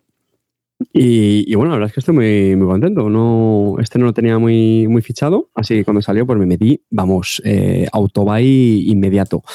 Por supuesto, las calidades van a ser las de un típico 18XX. Bueno, la rosita es un poquito más grande, pero vamos, la estética y eso, mmm, a te va a tocar cortar, ¿no? Pues la verdad es que no me acuerdo. Si... No, no, estas no, porque ya te digo, estas las losetas sí que las he incluido un poco gorditas, así que me imagino que se podrán destroquelar. Pero vamos, la estética, incluso la portada le han dado bastante caña porque es bastante fea. De hecho, el tío ha metido una locomotora de, de Estados Unidos y, bueno, ya sabéis cómo aquí los, cómo somos los frikis de, sensibles con estas cosas, pues claro, se han llevado las manos a la cabeza, que hace una locomotora de Estados Unidos en Chequia y cosas así. Pero vamos, yo tengo muchas, muchas ganas de, de hincar el diente a este. Y otro que tampoco me lo he pensado mucho cuando salió, es el, de mi querido nuevo ídolo, Fileclun, eh, que es el, la revisión del, del Biosgenesis. Biosgenesis es un juego que salió en, en Essen de 2016, el pasado Essen, y, yo me lo quería comprar. Me quedé con las ganas porque al final hubo un problema con la, con la tirada, tuvo bastante éxito. Ya sabéis que ahora Fileclun es, es mainstream y ha pasado de ser un diseñador de nicho, pues ahora todos eh, lo traemos a Einstein, menos Calvo y, Clint. Las gracias se las tienes que dar a Clint, tío, que es el que le da más caña y ya sabes que, que hablen de ti aunque sea bien. Pues es que a mí las modas nunca me gustaron. bueno, en serio. Este juego eh, tuvo muchísimo éxito. De hecho, yo creo que hizo muchísimo más ruido que el Pack Renaissance. Y nada, se acabó la tirada, no llegó ni siquiera a tiendas. Y bueno, yo me quedé con las ganas. Y entonces, bueno, pues a través de Kickstarter eh, es una, una. Mm, han mejorado ligeramente las ilustraciones, sin corregir alguna rata y creo que nada más. Y lo más divertido es que han metido un pledge lo han anunciado hace relativamente poco, la última semana, y es que Phil Lecun estaba ya trabajando en el rediseño del BIOS Megafauna, ¿vale? Que lo llaman el, bueno, perdón, el Megafauna, que es el, bueno, pues el BIOS Megafauna. Lo que está haciendo Eklund es hacer una, una, trilogía con el BIOS Genesis, el BIOS Megafauna y el otro creo es el BIOS Origins, de tal manera que puedas empezar a jugar a BIOS Genesis, luego con, con con lo que acabe la partida, empiezas una partida de Bios Megafauna y como acabe esa partida, lo utilizas para empezar una partida de Bios Génesis y hacer ya la, trilogía completa y ya mm, morir mm, saciado de, de Eklund. Solo le estamos preparando una partida sorpresa a, Calvo con esto. Pero si, no, si no acabamos con el High Frontier, ¿eh? No, no, claro, eso es lo que está pidiendo la gente. La gente es lo que le dice, coño, ya que te pones, tío, metes luego un juego de civilizaciones y acabas haciendo luego ya un High Frontier. Y ahí vamos, como un señor. Y... ya ha recibido el High Frontier, ¿no? Sí, por fin. Eh, felicidades. Sí, sí, también es otra de las novedades. Ya después de año y medio de retraso, literalmente, llegó a mi casa un paquete de, de Seur hecho polvo, que yo me acojoné o sea, me, cagué porque están todas las esquinas destrozadas, que fue la primera vez que yo le pregunté a un repartidor, eh, ¿lo puedo abrir? Porque no te voy a firmar esto. Ah, no. O lo pillas o me lo llevo. Dije, vale, de acuerdo, venga, te firmo. no te preocupes que te firmo la entrega. Y nada, al final llegó todo bien y, nada, ya. De hecho, lo, bueno, lo jugamos con la copia de Cortatu y la mía la tengo pendiente de estrenar, pero sí, sí, con muchas, muchas ganas. Tiene sus ratas, eso es cierto, pero vamos, yo estoy contento, ¿eh? estoy contento con él. Calvo. Yo quería hablaros de otro Kickstarter que, me ha parecido muy curioso y vuelvo a hablar otra vez del Gloomhaven. El Gloomhaven, eh, sabéis que sacó el Kickstarter el año pasado, acaba de ser entregado recientemente, pero bueno, terminó el Kickstarter el año pasado, y fueron 4.900 eh, backers y recaudó 320 mil dólares, ¿no? Que para entonces estaba muy bien, pues porque el primero Forge Wars pues no recaudó más, no llegó, llegó a 100 mil, que ya era un hito, pero este con 300 y pico mil, pues era como la pera, no sé qué. Entonces ha tenido tanto revuelo y está el número 7 en eh, la BGG que ha sacado un second printing. Y en, este, en esta segunda vuelta ha recaudado pues a 40.600 eh, backers y ha recaudado 4 millones de dólares. Entre ellos yo. Telita Marinauer. O sea, alucino. Muy bien, un aplauso para Isaac Childress, que lo ha petado. Juega Calvo, yo me he metido y por fin voy a tener un juego, no como tú, sin miniaturas y sin nada, tú con cuatro cartoncicos y yo eh, con contadores de vida. Por 11 euros me he pillado los, los contadores de vida. Ah, vale, los contadores de vida, viste que eso sí que era más necesario, ¿eh? Hombre, eso sí, los la verdad que las miniaturas, la regla me daba igual la verdad que las miniaturas creo que es un poco, son un poco innecesarias, fundamentalmente porque los malos van con cartones, entonces miniaturas y cartones queda un poco raro aquello. Pero sí que, sí que los contadores de vida me parecen mucho más útiles. Mm. Sí, sí, sí. Bueno, nada, quería hacer un comentario de eso que me pareció muy, muy, Oye, curioso. Y una cosa me pareció muy curiosa contigo fue. Eh, nos metimos con una diferencia de cinco minutos en el Gloomhaven, en el, en el Clans of Caledonia, los dos. No sé si te diste cuenta y no habíamos hablado absolutamente nada de ello, ¿eh? No, porque muchas veces comentamos los, los pues Kickstarter tú y yo. claro, tío. Pero es que me quedé flipado porque yo me metí, me comentaron en Twitter, sí, no sé qué, pero si esto ya se ha metido el calvo, digo, ¿que se ha metido el calvo? ¿Cuándo se ha metido? Y te, y te habías metido como 10 minutos antes que yo. Dije, joder, macho, curioso, ¿eh? La verdad que fue instantáneo, ¿eh? Ese era un, una llamada inmediata. En, autobuy total, vamos, un autobuy total. Sí, sí, sí, sí. Además ha salido muy bien de precio, ¿no? Sí, sí, por 46. Por 46, si pides con dos personas, sí, son 46 euros. Me parece, vamos. Oye, contad un poquito sobre este juego, que está la gente muy, muy expectante con él. ¿Qué es lo que les ha llamado la atención? ¿Qué creéis que puede ser diferente? ¿Qué os engancha? Clint. Clint. Yo no me he leído las reglas, ya sabéis que yo no leo reglas, eso se lo dejo a mi amigo el calvo. Yo lo que veo que, primero que es un euro medio eh, duro, ¿vale? Entonces, mm. eh, un euro medio duro ya empieza a llamarme mucho la atención. Luego eh, es un juego que está de componentes muy, muy bien, está bastante petado. Y luego mm, tenía mecánicas, dicen que muy parecidas al Terra Mística, con lo cual ya no tengo nada más que hablar. Terra Mística y, cuál, eh, y qué más dijeron y al... Eh, se parecía a Terra Mística y a otro, ¿no? Decían qué mecánicas eran. Mm, pero no me acuerdo tampoco. Pero bueno, entonces yo que sí, sé. No, no incorpora ninguna, no incorpora ninguna mecánica nueva, pero hay. Estoy viendo aquí el, Marco Polo, el navegador y el Marco Polo, estoy leyendo por aquí, ¿no? Pues eso, navegador, Marco Polo y Terra Mística, ¿qué más quiero, tío? ¿Necesito algo más? No. Ya está, dentro. No, en el tablero lo que lo que hace el Terra Mística, la, similitud del Terra Mística es que eh, no hay tortas en el tablero porque te puedes posicionar donde, donde tú quieras. Lo que pasa es que si te vas posicionando cerca donde otras personas tienen asentamientos como el que tú quieres poner, pues te van dando un descuento a la hora de comprar ciertos productos. ¿no? Y luego hay una cosa muy curiosa que es el, mercado, es un juego, un juego, económico, como ha dicho él, es un euro medio duro, pero luego el motor económico es bastante, bastante potente. Y bueno, eso también me llamó mucho la atención y que, y que se juega bastante rápido, no llega a las dos horas, ni mucho menos, y las reglas son muy fáciles de explicar. Entonces, la verdad que son bastantes cositas que hacen que para mí el juego pues tenga que estar a priori en mi colección. Y que tiene solitario, Calvo. Hombre, eso por supuesto. Eh, ¿Os habéis fijado que el 90% de los juegos que sacan ahora todos llevan solitario, eh? O sea, es que da igual que luego que luego lea las reglas y sea, no sé, no, desordena las cartas y vuelve a ordenarlas. Ese tipo de solidarios no, no, suelen ser buenos. No. Todos, ahora todos, todos los que se llaman solitario, Dios, es una pasada.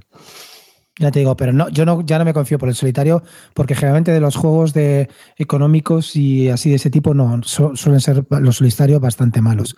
Pero bueno, es una, es una cosa más que, bueno, pues un, un, atractivo más.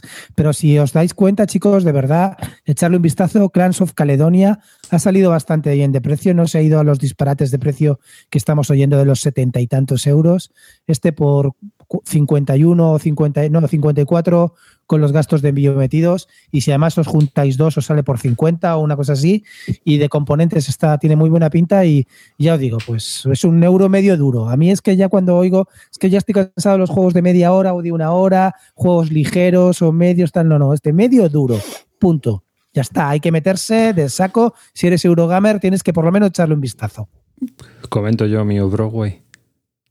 Sí, me Sí. Yo- yo me apunté- No es belúdica, sí, Sí, no, yo me apunté a un pre-order. Me apunté un pre-order extraño. Bueno, esto, todo esto me llegó porque bueno, hay un juego americano que se hace por print and play, pero tú no lo haces print and play. O sea, es una empresa que lo imprime y te lo envía. The Game Crafter se llama. Bueno, pues hay un juego que se llama The Founding Fathers, como el Founding Fathers que hay también publicado por el de Twitter Struggle, pero es distinto. Es una, una especie de mini República de Roma para cuatro o cinco jugadores. Bien, pues este Founding Fathers tiene dos expansiones. Es, eh, se puede comprar, pero es muy caro con los gastos de envío, que te lo envíen, y bueno, al final sale por una pasta. Entonces, eh, un italiano que se llama Luca, que es el diseñador de Secret Weapons o de Third Rights y que también es el Sí. de Europe Undersiege, el tipo estaba muy interesado también en este juego. ¿Y qué hizo? Pues hizo una especie de P10, P20.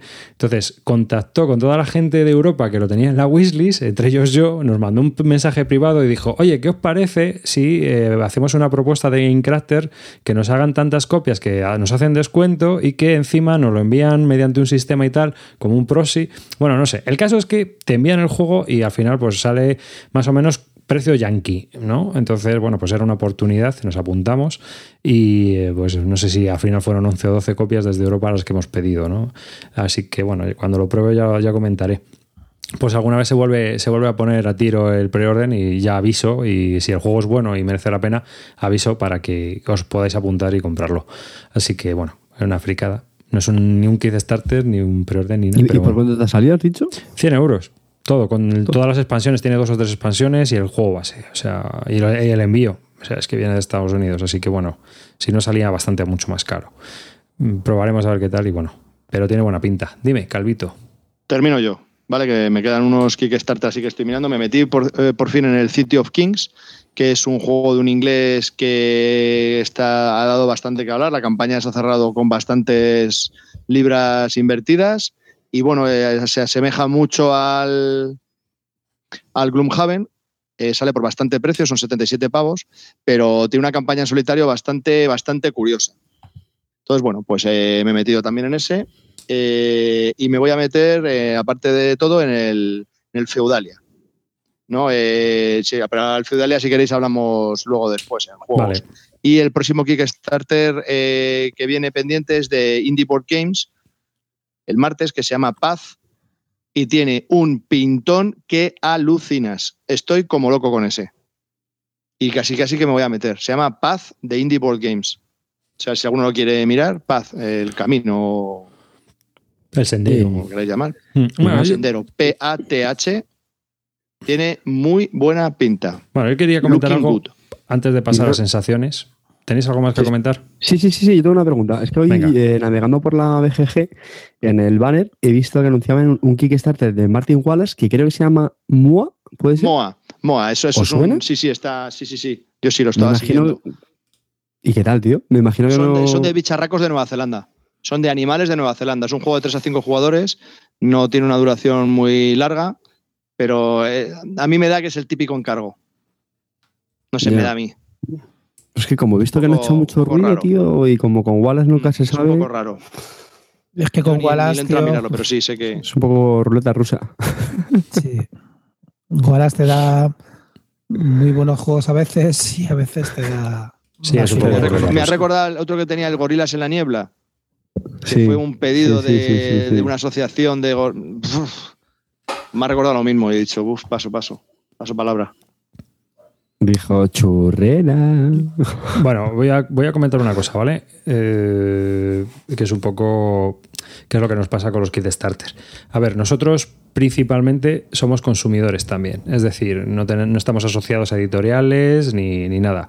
Eh, sí que conocemos a gente de editoriales. Es más, hay gente de editorial que participa en el Patreon, hay gente de tiendas que participa en el Patreon, de lo cual estamos muy agradecidos, pero realmente no, no tenemos una relación mm, cerrada. Somos consumidores como cualquier oyente que nos está escuchando. ¿no? Entonces, cuando hablamos de Kickstarter, normalmente hablamos de cosas que a nosotros nos interesan como consumidor. ¿no? Si a Calvo habla de un Kickstarter en el que se ha metido, es porque le interesa como consumidor. Eh, muchas veces recibimos notas de prensa. Normalmente nosotros no hacemos caso de las notas de prensa de Kickstarter. Porque a no ser que nos interese el juego y ya nos hemos enterado normalmente por otros caminos. Mucha gente nos pide ayuda. Oye, comentar nuestro Kickstarter. No comentamos normalmente nada que no hayamos probado. ¿No es así? Eh, los tres estaréis de acuerdo con esto. Si no lo probamos, normalmente no hablamos de ello. Y yo generalmente no pruebo prototipos. Y tú no pruebas prototipos. Nunca. Entonces, eh, tema. Si queréis que hablemos, porque a veces nos preguntan, si queréis que hablemos de un kit starter, nosotros, uno, nos tenéis que enviar un prototipo jugable.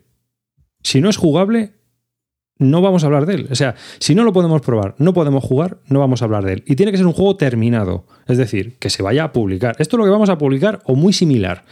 Pero no puede ser un prototipo, mirarme a ver, no, somos personas, trabajamos, muchos tenemos hijos, no puede ser. Entonces, eh, de la misma manera que alguien diseña y crea y publica un juego y trabaja también porque de eso no vive, nosotros esto también lo hacemos en nuestros ratos libres.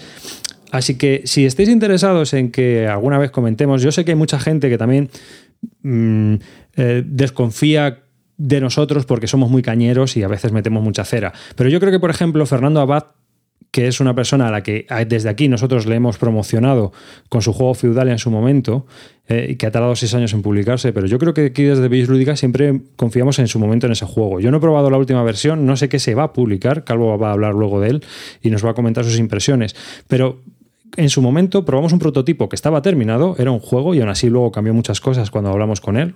Y, yo creo que, que, es una de las formas de trabajar, ¿o no? Que es como hay que hacerlo. No sé, vosotros. Eh, totalmente, totalmente de acuerdo con el, con la jefe. Hmm. Y muchas veces recibimos cartas de, uy, me quedan 10 días, necesito todavía el 50%, echarme una mano, pero a ver, a 10 días, no sé ni qué, o sea, me acabo de enterar de que estás publicando un juego en Kickstarter. No, no puede ser, no, no, no. Esto tiene que ser antes, porque encima nosotros sabéis que trabajamos con unos tiempos temporales muy largos. Entonces, si alguien está interesado, tiene que contactar con nosotros antes y porque tengo un interés. Y si le interesa, aquí tenemos una audiencia de 6.000 personas.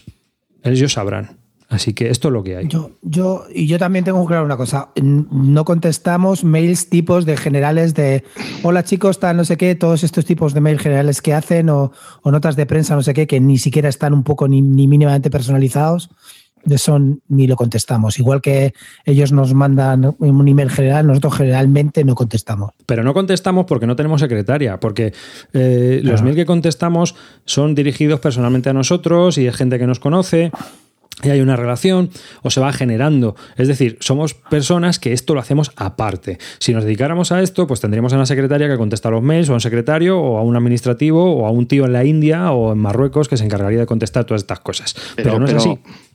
Pero a ver, es que, es que vamos, por poner ejemplo a Fernando Abad, que ha sido el proto que más hemos probado y tal. O sea, Fernando Abad era un oyente que se nos acercó, nos preguntó si nos importaba probar su proto y vino a nuestra casa a jugar el proto. Yo no digo que todo el mundo haga eso, pero eso es una forma mucho más directa y mucho más amena de poder. Luego, encima, el tío es muy majo, eh, es otra forma de hacer las cosas. Entonces, coño, y luego te da un proto, entonces, pues no es lo mismo, no es lo mismo. Pero es que hay gente que te manda los ficheros para que te los imprimas tú y te hagas todo el juego. ¿Pero estamos locos? ¿Estamos locos o qué?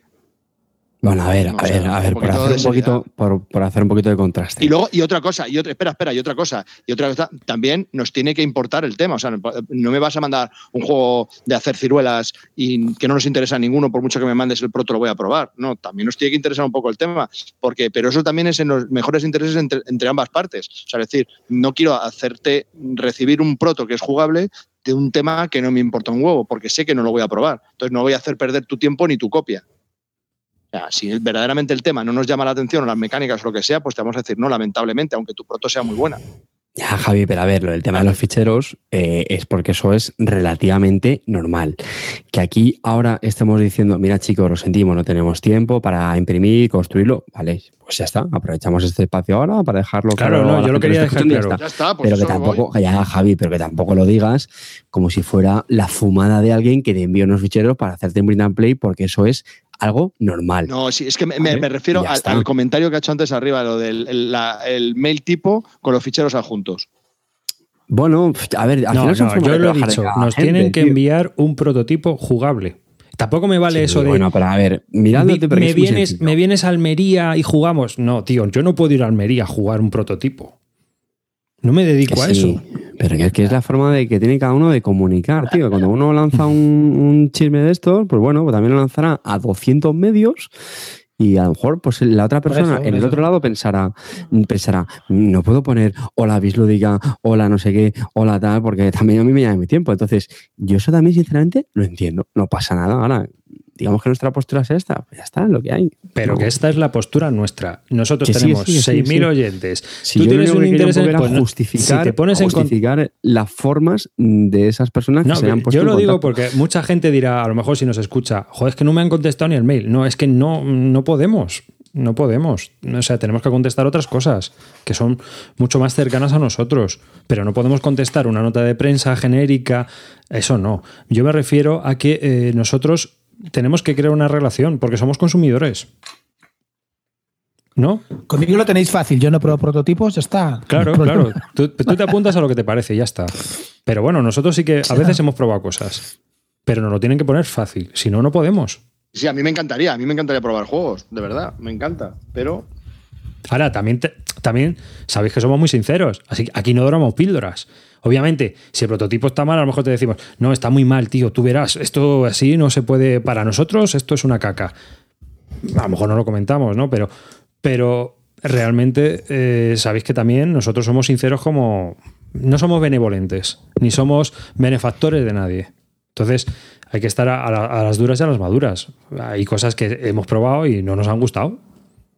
¿O no? Y hay cosas que nos han, hemos probado y nos han gustado mucho, o, por lo menos están bien hechas. No, tienen por qué gustarte personalmente, sino simplemente tienen que estar bien hechas. Simplemente era esto. No quería yo alargarlo mucho y se nos ha alargado. Pero vamos, quería dejar un poco la postura clara nuestra, que yo creo que estamos todos de acuerdo en ese, en ese planteamiento de que, de que muchas veces recibimos información o nos piden, oye, ayúdanos. Mm, es que no, así no. Tiene que ser con unas condiciones que nosotros también ponemos. Bueno, ahora que lo pienso, yo sí que probé un prototipo que me encantó, el de Mr. Smile, que lo probé en Córdoba. No sé con quién lo probé, me parece que con Ferris creo que lo probé. Y me gustó un montón. Creo que lo va a sacar a Ediciones Primigenio, el juego de Mr. Smile.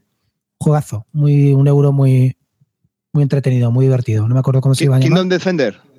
Kingdom Defender. Eh, creo que sí, no, es que no me acuerdo el nombre exactamente, pero me gustó muchísimo. tiene bastante buena pinta.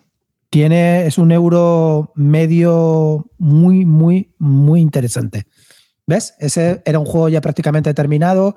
El tío lo tenía más que testeado. Nos, pues, estuvimos ahí en Córdoba. Nos lo puse súper fácil. Nos lo pasamos muy bien. Troleamos mucho la partida. ¿Ves? Ese, por ejemplo, no me importó jugarlo. Pero porque era ya un juego prácticamente hecho. Ya estaba todo, todo terminado y, el tipo estaba ahí. Te lo explicó fácil. No hay problema. Ese es el único así que he probado últimamente. Venga, sensaciones, que se nos alarga la cosa. Venga, ¿quién empieza? Ahí estaba también Imisuto, ahora que Venga, Calvo, ¿por qué no nos cuentas lo de Feudalia? Y ya si enlazamos con el, con el Kickstarter y todo esto. Bueno, pues. Eh, espera, espera, empezamos con sensaciones. sensaciones. Macho, es que si no decís el título, tío, dilo bien. Sensaciones. Sensaciones. Para ti. esa, ese, eh. ese apartado que no iba a durar, que iba a durar su programa y lleva siete programas ya. Seguidos. Sí, sí, no, sí de coña. Bueno, pues os quería hablar de, Feudalia. Feudalia es un proyecto que está ahora mismo en Kickstarter, le quedan 10 días de campaña, lleva recaudados casi 28.000 euros, va bastante bien. Ha tenido un auge los primeros dos días, tres días por los early bit, por los, eh, pues por comprar los que tienes un pequeño descuento. Luego han hecho, bueno, están con un concurso y la verdad que, pues yo, a mi entender, creo que se lo han currado bastante bien con la campaña. Hay muchas quejas, pero bueno, yo creo que no lo están llevando mal del todo, me parece bien, lo va a editar Ava Games y bueno, pues eh, ahí están los chicos eh, haciendo bastante promoción y, bueno, pues, pues va bien, ¿no? A los 30.000 desbloquearán ya el modo solitario y, y, bueno, y ya han desbloqueado ya bastantes, bastantes escenarios. Entonces, eh, es un proto que tuvimos la oportunidad de probar, como hemos dicho ya anteriormente, de Fernando Abad hace seis años. Y bueno, pues eh, tuve la ocasión de, hablar con, el que aprende de, de, de ABA, eh, Ricardo, y, me, bueno, pues nos, nos, ha prestado, nos ha prestado un proto absolutamente terminado, en inglés, eso sí, pero y sin el modo en solitario, te voy a matar, Pero bueno, me, daba, me, daba, igual y la verdad que con una calidad bastante alta, le pregunté si las cartas iban a ser definitivas y me dijo que no. Y la verdad, que la calidad de las cartas es, es bastante, bastante buena. Bueno, eh, Feudalia es un deck building game, pero que la diferencia de a otros deck building game es que eh, va, hay una evolución en la partida, ¿no? Tienes que, hay un objetivo, no es simplemente hacer puntos porque sí. O sea, eh, puedes conseguir hacer puntos de varias maneras. Tienes que construir una catedral, que primero hay que construir los cimientos, luego tal. Entonces se va haciendo por partes y ahí cada, cada persona que va aportando a esa construcción, pues se lleva puntos de victoria. Luego se pueden, tienes unos feudos donde te producen, tienes tus siervos que los vas poniendo en los distintos feudos que te van produciendo pues distintos recursos y entonces si vas mejorando esos feudos también te van dando puntos de victoria y bueno, pues se siente una mezcla entre la construcción de la catedral, mejorando tus feudos, pues hace que en una partida básica pues alcances los 10 puntos de victoria. Primero que llegas a esos 10 puntos de victoria, pues, eh, pues es el, ganador, ¿no? Se, se, termina, o sea, se inicia al fin de la partida y al final de ese turno, el que más puntos de victoria tenga, pues es el que gana. En el tablero central, o sea, en la parte central de la mesa, pues habrá una serie de, siervos eh, básicos que podrás ir reclutando y unos maestros eh, especialistas, que solo hay uno, para ir poniéndolo en tus feudos muy mejorados. Entonces, pues con esta mecánica tan sencilla y con esa, ese plus que tiene, ese add-on de, pues de, construir una catedral y ir mejorando tus cosas, pues va haciendo un, deck building de evolución que a mi gusto es muy interesante siempre me ha parecido muy interesante. Entonces, ¿qué ha mejorado con respecto al proto que hemos probado nosotros? Bueno, pues eh, las ilustraciones de Chechu a mí me parecen bastante buenas. También ha habido gente que se ha quejado, pero a mí me parecen bastante buenas. Y lo que ha cambiado, para lo explico a vosotros que lo habéis probado, es que había unas cartas que tenían una flechita que podías, eh, cada vez que utilizabas una de esas, podías poner otras dos cartas adicionales. Pues ahora solo es una carta adicional, ¿no? Es como mucho más lineal, no se va desdoblando en varias acciones, sino que si tienes esa acción puedes hacer otra, si tienes, y si tiene esa flecha, tiene un tro plus, pues puedes hacer otra acción de esas, ¿no? Es simplemente es una habilidad de esa carta que, que te permite hacer algo. Entonces, bueno, lo ha simplificado un poco, los costes de muchos de los artesanos eh, han bajado en precio, con lo cual es, más, es un poquito más fluida la partida, va más rápido y, la verdad que es, formidable. Tiene un montón de escenarios, los escenarios lo que te hace es pues, que te pone un planteamiento, te dice a cuántos puntos de historia hay que llegar y te pone un setup básico de siervos y, una, serie de siervos, pues que son con esos con los que tienes que conseguir los puntos. Hay una variante militar que, es para darte tortas con los otros compañeros y unas cartas especiales para conseguir caballeros, bla, bla, bla, que te van dando de tortas. La verdad que, es un juego muy divertido, está bastante bien, eh, contiene algo de interacción. Eh, y las partidas eh, no suelen ser cortas, duran más de una hora, a diferencia de otros deck building, es, es bastante profundo y bueno, pero que no se te hace pesado, pues ya digo, porque como está en continua evolución, pues la verdad es que está muy bien. Y bueno, pues me ha gustado bastante, sigo en el Kickstarter eh, y poco más que decir. Yo, a mí lo si tenéis alguna pregunta. a mí me pasa últimamente con el tema del deck building. Yo creo que ese juego, si hubiera salido hace tres o cuatro años, lo hubiera comprado fijo, me hubiera metido sin dudarlo. Pero no sé si os pasa a vosotros que a mí últimamente el deck building se me hace bola, macho. Es como la mecánica de colocación de trabajadores de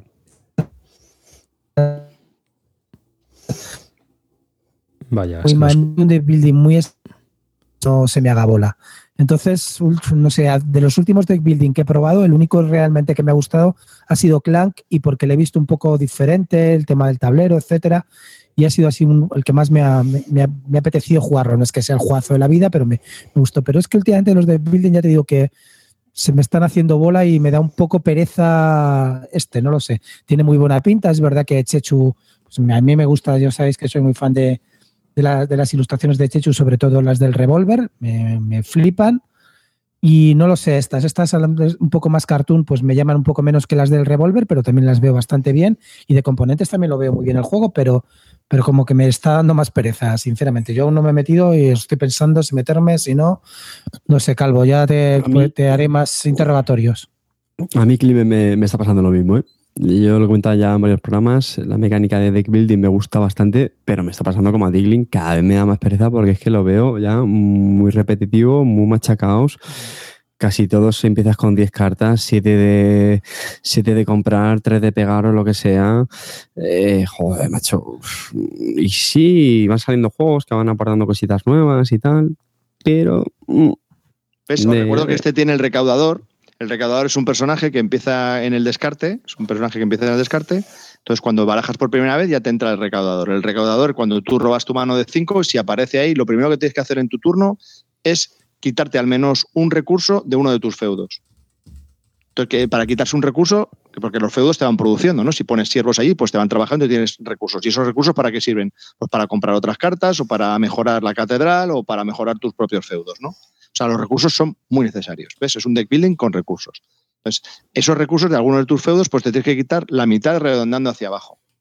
Entonces, y si no tuvieses recursos que quitarte, te tienes que quitar de las cartas que tienes en la mano, que tienen valor en monedas para comprar otras cartas, pues la mitad de, valor. Si tienes cuatro monedas, pues te tienes que descartar siervos por valor de dos. Ah, hay, una pues cosa, hay una cosa que tengo que decir. Este juego. espera, espera, que termine, espera que termine. Entonces, ese recaudador está muy bien porque juegas un poco con él en el mazo. Entonces, ¿qué hago? Hostias, que me va a venir el recaudador, voy a intentar gastar todos los recursos para que no me quite recursos, porque ahora tengo un montón de recursos. O eh, voy a comprar más cartas para que el mazo sea más grande y el recaudador tarde más en salir, ¿no? Entonces, esa es otra decisión más que tienes que tomar y la figura esa del recaudador a mí me parece muy interesante a nivel de juego. Dime, arribas. Yo, eh, a ver, tiene la mecánica del deck building, pero el juego es de desarrollo. Es un juego de desarrollo, tipo como el Catán en ese sentido, de que empiezas con una poca cosa y vas aumentando tu, historia, vas gestionando recursos y la mecánica de building lo que haces es que es el motor, es una de las mecánicas que tiene, que es el motor para ir haciendo el desarrollo de tu feudo con los personajes que vas metiendo en el mazo, ¿no? O sea, no es un deck building típico, no es el típico deck building tipo Ascension de mira, tengo siete monedas, pues ¿qué vale siete? Aquí no. Aquí tienes que montarte una estrategia porque tienes que ir construyendo hitos, ganando puntos y, es un poco a lo que tienes que ir. Eh, tienes que mirar qué estrategia vas a seguir. No, no es, ah, venga, compro esto, barajeo y vuelvo a tirar. No, hay que ir haciéndote tu, tablerito y tu historia. O sea, en ese sentido. Eso es lo que entonces estamos hablando de que deck building no es la mecánica core del, juego, sino que es una mecánica más o, o es la principal. No es un deck building game como Alien, eh, los Alien esto o, todo o el Dominion. No es un Dominion en ese sentido. No es, no es un deck building game puro, ¿o no, Calvo? Sí, ese es el tema. O sea, la mecánica principal es el deck building. Sí, sí, el motor que lo mueve todo es el deck building. Pero tienes, es un juego de desarrollo. Tienes que desarrollar tu, ciudad, tienes que construir la catedral, o dependiendo de las misiones, o pegarte con otros. y además hay una cosa que también eh, yo, yo me acuerdo del proto. Eh, tu mazo no puede crecer mucho, ni puede ser muy pequeño, tienes que ir manteniendo un mazo que sea ciclable, porque lo que te interesa es ir gestionando esa estrategia de construcción. Tienes que generar con tu mazo un motor que te permita ir eh, ganando los puntos de victoria.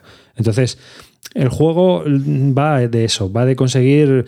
Había. Eh, ¿Cómo se llamaba ese del espacio? Que también estaba muy bien, que era muy medido, que era un de building game y era muy medido, a mí me gustó pero bueno, como a mí, es una mecánica que no me, agrada mucho.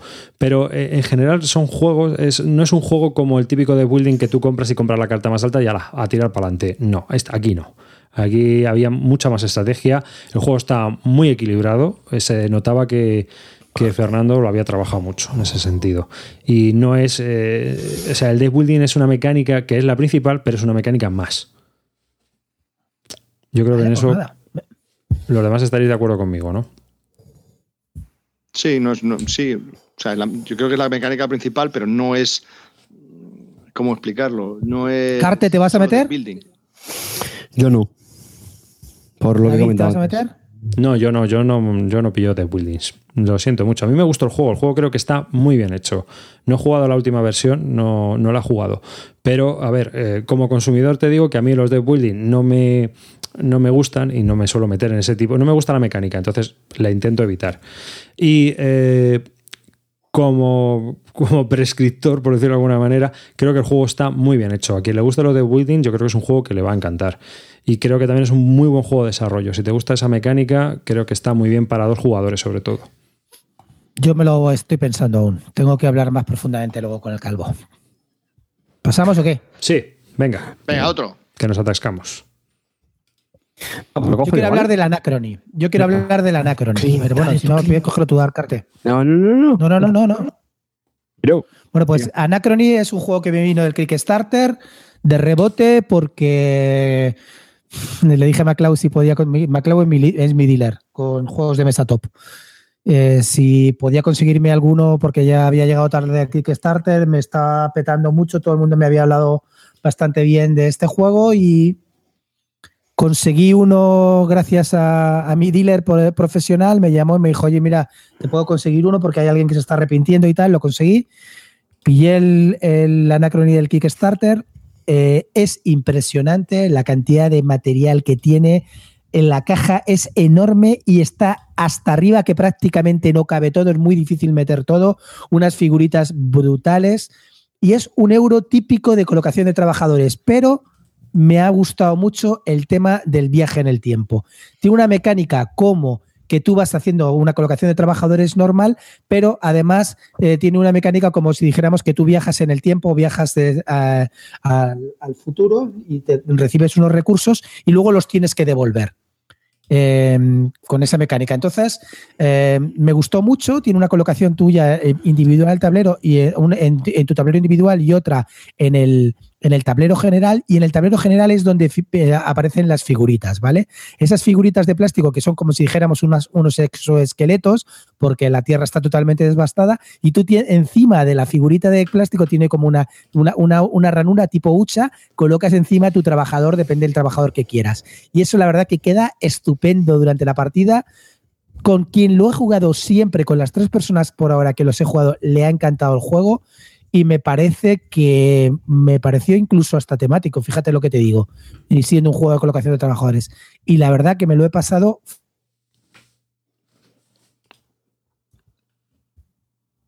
gustado mucho. Es difícil de sacar porque es un juego medio. Sí. Espera, que se ha cortado que me ha gustado y, o sea, no sé qué me has dicho muchísimo.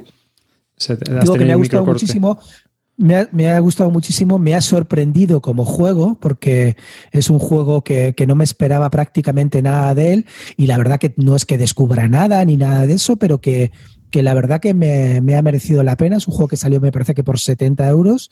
Los merece, desde luego, un juego que merece ese dinero. Y no sé, me, tiene muchos, tiene dos expansiones que por supuesto ni las he jugado aún, pero no sé, me parece muy interesante. Ya te digo, sin descubrir nada, un juego a tener muy en cuenta. Y si podéis, si tenéis la oportunidad de jugarlo, no lo dudéis porque yo creo que lo vais a pasar bien. te están preguntando por aquí, ¿Anacrony o Trickerion? Desde luego a mi Trickerion no me gustó absolutamente nada. Trickerion me pareció un juego enrevesado de más, un juego que no me aportó nada, lo vendí enseguida, después de jugarlo me lo quité de encima, no quiero volver a jugarlo, no me interesa, para mí está demasiado rebuscado. La, la expansión esa del callejón me parecía una basura, nadie leía las cartas. Y luego, bueno, hay otra expansión que la gente ya ni directamente usa, que son la de los magos con poderes y tal. Así es que, sinceramente, Trickerion, yo sé que hay mucha gente que lo defiende y que les encanta. A mí no me gustó nada, con lo cual, imaginaros, no me gustó nada, pero este Anacronis sí que me ha parecido mucho más interesante. Yo os digo, no es la, no es la pera limonera, pero es un juego muy interesante, hay que tenerlo en cuenta. Y siempre que lo juegues, yo creo que las partidas son muy tensas y, y es un juego curioso. A mí me ha parecido, no sé, de lo que he probado últimamente, me ha dejado muy buenas sensaciones. Bueno, voy a hablar yo. Eh, varias, varias cositas, Clint. La primera, sensaciones, ¿vale? No sé si entiende lo que es sensaciones. O sea, es. he probado la Anacrony, me ha molado, es de esto, tal, tal, chimpún, ya está. No, explicas todo el juego, entonces no son sensaciones y nos vamos a las 3 de la mañana. Bien, gracias por esta puntualización, Calvo. Eh, dos, yo soy justo la antítesis a, ti. Eh, me gusta Trickerion y este lo vendí a la primera partida. No puedo con él, me ha parecido y soy, creo que soy minoría, ¿eh? porque solo he oído cosas buenas de Anacrony, o sea que mi opinión, por favor, como siempre, olvidarla. Eh, me ha parecido eh, súper plano. Buen consejo. No, no me ha parecido que aporte nada. Sí, es interesante, tal, el, juego básico está bien, lo del ir en el tiempo, pues mola eso, pero al final es un colocación de trabajadores de toda la vida que no me aporta nada. Y tienes la caja con mil mierdas, el setup es un puto infierno porque tiene mil millones de cosas, las reglas, los manuales de los, idiomas, porque vienen tres idiomas, los alemanes y franceses tienen que ir fuera de la caja porque una vez la hacer ya no vuelven a entrar. Eh, los bicharracos esos quedan muy bonitos, pero no sirven para nada y ocupan un huevo. Mm, fuera. Lo he largado al mismo precio que me costó el Kickstarter. Fuera de aquí. No me ha gustado nada. Me quedo con el Trickerion de, y eso que tiene un montón de expansiones en juego solitario que ni lo probé. Porque solo puedes jugar al solitario con el juego básico. nada, nada, No, no tenía ganas ni de probar las expansiones. Mm, mm, Hmm. Yo, tengo que decir que me sorprendió mucho, ¿eh? Cuando Cabo me dijo que no le gustó, dije, hostia, lo puse en cuarentena inmediatamente. No, a ver, seamos sinceros, normalmente cuando estrenamos un juego, yo no, yo no, pero que cuando estrenamos un juego, normalmente la primera partida, pues nos suele pasar que nos, por lo menos nos gusta, ¿no? Luego ya muchas veces nos vamos deshinchando, cuando pasa el tiempo ya le vamos dando vueltas, decimos, bueno, pues mira, tampoco empecé tanto a repetirlo, pero hombre, las primeras partidas siempre suelen. Y cuando lo estrenó y le pregunté y me se queda así muy frío, dije, ¡uh! Madre mía, ¿qué pasa aquí? No, a ver, quiero decir que me gustó y tal, pero es que sé que no voy a querer sacarlo, es que no quiero. Vamos, más que suficiente. O sea, voy, a, sacar antes cualquier otro juego. Entonces dije, hostia, es un suspenso. Ese, pues sí, esa, esa opinión para mí es, y el juego está bien, le he puesto un 6, un 5 y medio, no sé. Quiero decir que se puede jugar, no, me negaría a jugarlo, pero vamos, lo tengo que alargar ya. O sea, no, no, a mí no. Vamos a ver, tío, yo creo, yo creo que la mecánica del tiempo es una cosa curiosa. La de, los viajes en el tiempo a mí me parece sí, que sí, una mecánica muy interesante. no me aporta nada para el juego. Y Puedes jugar sin usarla. No tienes por qué usar esa mecánica. Bueno. Sí, y aparte es que la tienes que usar porque te da punto de victoria. Joder. Claro, no sé, a mí, vamos a ver, evidentemente es un worker placement, no, hay, no se puede dudar de eso, ¿vale? Es lo que es pero a mí me pareció muy interesante y desde luego mucho más entretenido que el triquerión y menos complicado, mucho menos complicado. No me da, no me da de complicación porque el triquerión sí que da una pereza infinita y no sé, no, no sé. A mí, a mí que... te parece difícil hasta la oca. No, perdona que te diga, yo juego juegos más complicados que tú, no te olvides, ¿eh? que a ti, que tú, el que te tiene que explicar luego las reglas soy yo. Pero vamos a ver, que no, no tiene nada que ver, no tiene nada que ver. O sea, a mí el Trickerion me pareció un juego pues olvidable completamente, yo no digo que sea malo, digo que es muy olvidable y este me parece bastante más interesante, pero bueno, yo ya lo veremos. Ya veremos a ver quién tiene razón, ¿no? Tú o yo. Ya está. Tú, en este caso tú, seguro. Yo, voy a comentar uno que probé y me gustó, a diferencia de Carte, que no le gustó, que lo comentó también en el podcast, que fue el Hit Z de Martin Wallace, y eso que él es ah, de Martin Wallace y yo suelo mm, hablar, no suele gustarme sus diseños. En cambio, irónico, ¿no? Esto. Sí, es irónico, es el contrario, ¿no? Yo probé Hit Z Mm, suscribo todo lo que dijo bueno de él, que eh, los componentes, cómo está hecho el juego, la temática y la narratividad que tiene y tal. Y luego, pero en sí las mecánicas, o sea, a ver, el juego es un push your look, pero yo creo que es muy divertido. Es muy divertido, las subastas son de infarto cuando las hay, es decir, no tiene por qué haber siempre una competición porque eh, es muy azaroso los caminos que hay que elegir, pero hay veces que se dan situaciones muy divertidas en las cuales sacrificar un recurso, porque las subastas se hacen sacrificando tus recursos, te puedas quedar cojo para el final. Y el juego, curiosamente, está muy, muy, muy bien equilibrado para que vayas palmando en el último. O sea, es, el juego tiene eliminación, pero lo curioso es que normalmente caes en el último turno o en el penúltimo turno, o sea que vas a esperar muy poquito. Y le da mucho tema al juego, muy narrativo, porque claro, te están matando los zombies. Si llega alguien, llega uno, a lo mejor llegan dos y ya hay que sumar puntos. Pero la cosa es muy tensa y es muy divertida y eh, te la tienes que jugar ahí con los dados. Es un push your root de toda la vida, pero yo creo que tiene un twist ahí que, es muy, muy divertido si te gusta este tipo de juegos. Y el tema es que le, pincha genial. Vamos, a mí me pareció un supino para, para, jugar una partidita de media hora. Dime, David. Pues mira, justo te iba a preguntar eso, ¿qué cuánto os duró la partida? No, poquillo, no, no duró mucho. Pero media hora series dos, tío. ¿o no? Sí, éramos dos. Pero bueno, te puedes ir un poco más, pero realmente. Es que no, no, Yo me fui, me fui a una hora y media, una partida. Una hora y media. hora y media, hora y media a cuatro. es, un juego, es un juego muy olvidable. Larguísimo, larguísimo. Es un juego muy olvidable que no te aporta nada. Una postilla por aquí, otra por allá.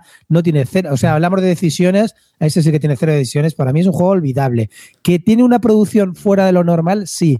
me pareció me parece... impresionante impresionante el arte gráfico. Yo que soy un gran amante de los cómics de The Walking Dead, me encantan los cómics de Walking Dead y este me pareció alucinante que era como un niño que hacía su propio juego de zombies con cosas que veía por ahí. Eso me parece de verdad. Cuando acabas, cuando acabas, la creatividad. Vas, leyendo las cartas que has jugado y te va contando el álbum de fotos, la historia ¿no? de, la partida y también es muy divertido luego echarle un repaso. Claro, eso a mí me dejó asombrado. quiero decirte, yo solamente por eso me parece ya que un, ole. Pero como juego es un juego muy olvidable. De verdad que es una cosa. Estoy diciendo que es un push your look ligerito. Y tienes tus decisiones como push your look. Pero es muy ligerito. No es una cosa, no os vayáis a esperar el London, ni el Ace of Steam, ni, a, Wallace. Sí, yo creo que eso está claro. Pero el problema, por en mi partida es, es de una hora y media, ¿eh? Es que yo creo que fue hora y media, tío. O eso, o se me hizo eterno, que para el caso es lo mismo. Es decir, sinceramente, no, pero es verdad. O sea, un juego, tío, que estás deseando que acabe la partida. Es que no hay peor indicador de eso para un juego. Pues yo me, me divertí y me reí muchísimo. Y ya lo dije, me encantan los push low. No tengo problemas con los juegos ligeritos como no tengo con ningún tipo de juego. Pero, tío, y luego dices tú, la subasta, Pese, es que la subasta llega a un punto que te tienes que pasar y ya está, porque sabes que no puede dar más. Dos, tres, uff, ¿y esto vaya va por cuatro? No, no, aquí hay que pasarse ya. Me paso, me paso, me paso. Venga, ya está. Como haya quedado. Joder, macho. La subasta era totalmente descafeinada. No, no, no, no. Pues nosotros, aquello era muy tenso porque de repente alguien decía tres o cuatro. O sea, la cosa empezaba a mojar ya. Se te ponía muy duro. A mí me parece un juego muy divertido. Ahora, a 4 no lo he probado. A lo mejor a 4 me pasa como el Tiny Epic Galaxy y me pego un tiro en la cabeza. Pero, pero sí, porque si decís que se va a hora y media, pues sí, ya, ya digo, uy, entonces. Hombre, a 4 a cuatro se te va a una hora mínimo, eso seguro, ¿eh? Eso no, de ahí no bajas. Y más si lo que tú dices. Se ponía muy duro, ha dicho Arribas. vale, bueno, es, que recuerdo que esto se llama sensaciones, pero vamos, que. Venga, venga. Que, es eso. Venga, os voy a explicar cómo se llama sensaciones. Voy a hacer la metralleta, eso que tanto os gusta, para que entendáis cómo es la metralleta. Del último jugado, casi todo Kickstarter. Os comento, Gloomhaven. Muy, muy, muy buenas sensaciones. Lo he jugado 6-8 veces, todas en solitario una vez con, con un compañero, la misma campaña brutal. Me ha parecido muy bueno, pero creo que es, algo que deberíamos de hablar eh, eh, largo y tendido sobre el juego. Entonces, lo voy a decir, eso lo que os he dicho, sensaciones. Me parece un gran pepino, pero gran pepino. Siguiente juego, Unfair. Unfair es un juego de, que te da un, mazo para construirte un parque de atracciones. Cada uno tiene un mazo y tiene muchísima interacción. Sale por Kickstarter el año pasado eh, tiene mucha interacción dependiendo de los mazos que tengas y es muy entretenido. Salen cartas para que nos pueden ayudar, o cartas que nos putean a todos y luego entre nosotros nos podemos putear. Y es bastante divertido. Me ha gustado bastante. Y no tenía nada de fe en este Unfair. El siguiente, el Fields of Green, Fields of Green de Artipia, es la versión mejorada, entre comillas, del, ¿cómo se llama? El de Among the Stars, que tienes que poner así un montón de cartas en la mesa, que este en vez de hacerlo del espacio, este lo han hecho de una granja. Eh, son cuatro rondas, muy bonito. Eh, la primera ronda, esta carta activa esta, ah, qué bien, qué facilidad. Siguiente ronda, esta carta activa esta, que me da esto, que activo esta, esta que me da esta, y ya está. La cuarta ronda, te quieres morir. O sea, hay, mm, por lo mejor puedes tener 20 cartas, todas te interactúan, una te hace la otra, espera estar esta me da lo otro, tal y cual, a cuenta los puntos de victoria, es como el first class, la última ronda es infernal. Fuera de la colección, si es la versión mejorada, no me quiero imaginar cómo es el Among the Stars. Un puto truño. Estos griegos. Yo te lo digo yo, el Among the Stars es un rollo. ¿Ves? Lo han vuelto a hacer. Estos griegos lo han vuelto a hacer. No me vuelven a pillar. Y les quería dar una. Les quería dar una, un chance, pero veo que nada. Y por último os quería hablar del Too Many Bones, el último Kickstarter que me ha llegado de Chip Theory Games con Oplomachus. Y bueno, pues el eh, Oplomachus lo tengo que probar más, pero me ha parecido un poquito truño, lo tengo que decir. O muy difícil. Estos juegos son muy complicados, eso sí es cierto, muy complicados.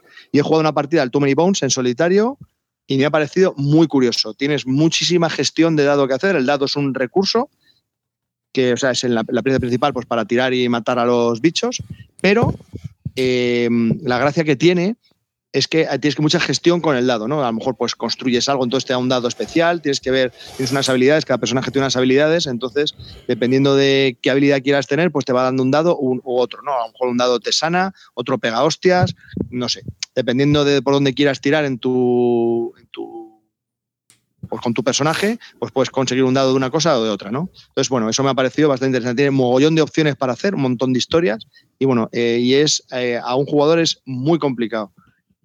Y Oye, me ha parecido interesante, pero no tengo una opinión definitiva. Estoy terminando de hablar, desgraciado, cállate la puta boca, que no tengo una opinión definitiva porque solo ha sido una partida y a un jugador, pero creo que a dos, eh, y a uno es muy complicado. A dos creo que es algo más asequible, pero bueno, y luego el sistema que tiene de los bichos ahí con las fichas por debajo de póker y cómo se pueden matar, y me ha parecido muy curioso. El juego está bastante, bastante bien. De momento, muy buenas sensaciones. Arribas, ¿qué hacemos? porque Arribas, ¿qué hacemos? Porque este tío habla de sus juegos que a lo mejor todos hemos jugado, que podemos opinar, pero como él quiere hablar solamente de lo suyo, ¿qué hacemos? ¿Lo echamos? ¿Qué hacemos con este tío? Ahora, ahora ya, como siempre. O sea, ahora hablamos. o sea, pregunta, pregunta, ¿qué, hacemos con este, con, ¿qué hacemos con este desgraciado? Preguntaban es que son sensaciones, es que no entendéis lo que son sensaciones, joder. Preguntaban en el chat, Calvo, y queremos saber si al Gloomhaven dime, dime, venga. jugaste cuando salía la luna llena a la vez que el alba y entonces aprovechaste la hora mágica para empezar a desplegar el juego y jugar después de sacrificar un carnero. No, ya la segunda partida ya me daba igual. Pero la primera, la primera es importante. Las siguientes ya me dan igual. A ver, yo quiero hablar una cosa del Too Many Bones. Vamos a ver. Too Many Bones es un juego muy interesante tiene unas cosas interesantes para mí. Eh, cada personaje tiene sus propios dados. No utilizas todos los dados. Generalmente en cada aventura vas a coger unos pocos dados que, tienes que, que, son muy estratégicos porque cada no es que todos los dados de cada personaje son iguales, no cada uno, cada uno hace unas cosas diferentes. Entonces, eso está muy bien. Y el juego fundamentalmente consiste en enfrentamientos contra fichas de póker que representan unos enemigos con una serie de vida y una serie de cualidades cada uno.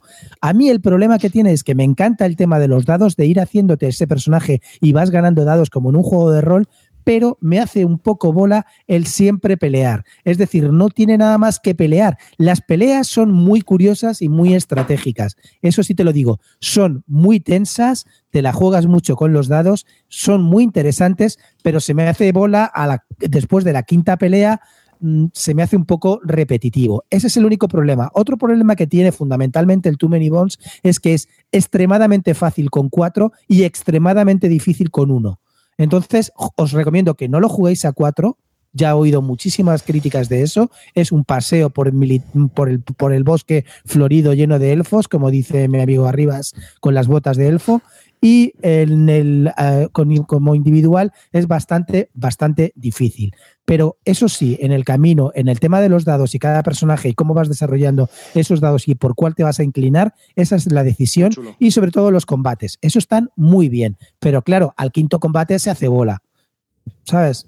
Pero bueno, ya digo que es un juego muy interesante porque es curioso, hasta ahora no lo habíamos visto y yo creo que le ha faltado un poco de variedad. Han hecho intentado hacer una variedad como abriendo unas cajas, unas cajas fuertes o unos tesoros que te encuentras cerrados con unos dados para desbloquearlos, que eso, pues bueno, te, te quita un poco el rollo del combate, pero el juego no deja de ser un juego de combate tácticos, como si dijéramos un juego de miniaturas, pero con fichas de póker, porque en realidad es un combate táctico ahí y ahí es como tú lo tienes que manejar. Pero ya os digo que es un juego interesante por lo menos. Yo es que el Oplomacus lo vi cuando salió en su momento, pero era carísimo traerlo. Pero carísimo. Pero sí me llamó la atención lo de los gladiadores. si, sigue, sigue, siendo carísimo, ¿eh? Si sigue siendo carísimo, nos costó 70 pavos. Ya, bueno, pero es que trae los componentes que trae son fichas de póker y eso, ¿no? Los, lo que son los guerreros. Sí, sí, no, sí, está muy bien. De componentes está muy bien. Un poco engañifa, ¿eh? Porque las fichas de póker buenas son las que pones arriba y debajo te ponen unas fichas de póker de los chinos bastante chungas. Porque para pillarte las buenas tienes que pagar como 20 o 30 pavos más. con lo cual ya es un disparate de dinero. Es decir, tú tienes unas fichas arriba que son súper profesionales, brutales, de 15 gramos muy chulas, pero las de abajo, las de la vida, que en realidad tampoco importan mucho, pero no dejan de ser fichas de póker de los chinos de estas de, de 5 euros. ¿eh? O sea que, mm. bueno, es un poco relativo.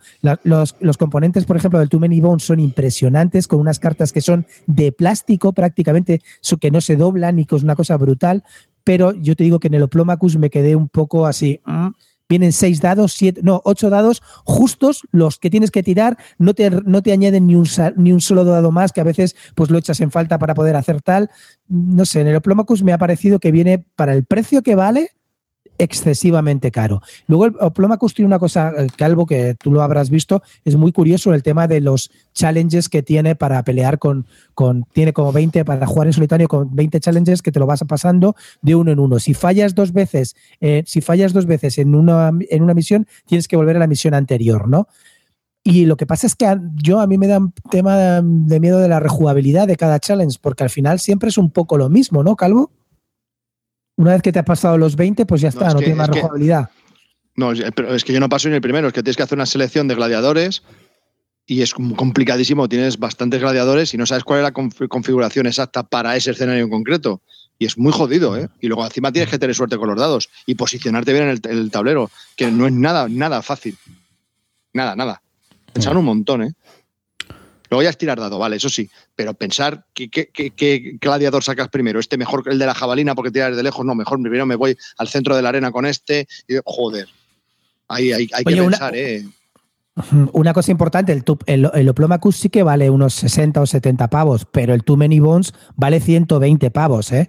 De componentes es impresionante, mucho mejor que, que el Oplomacus. Cada personaje con unos dados individualizados, los dados son chulísimos, las cartas son alucinantes, las ayudas, todo. Es, es un juego que de componentes, bueno, las bandejas que tiene, todo, todo es alucinante, pero son 120 pavos. ¿eh?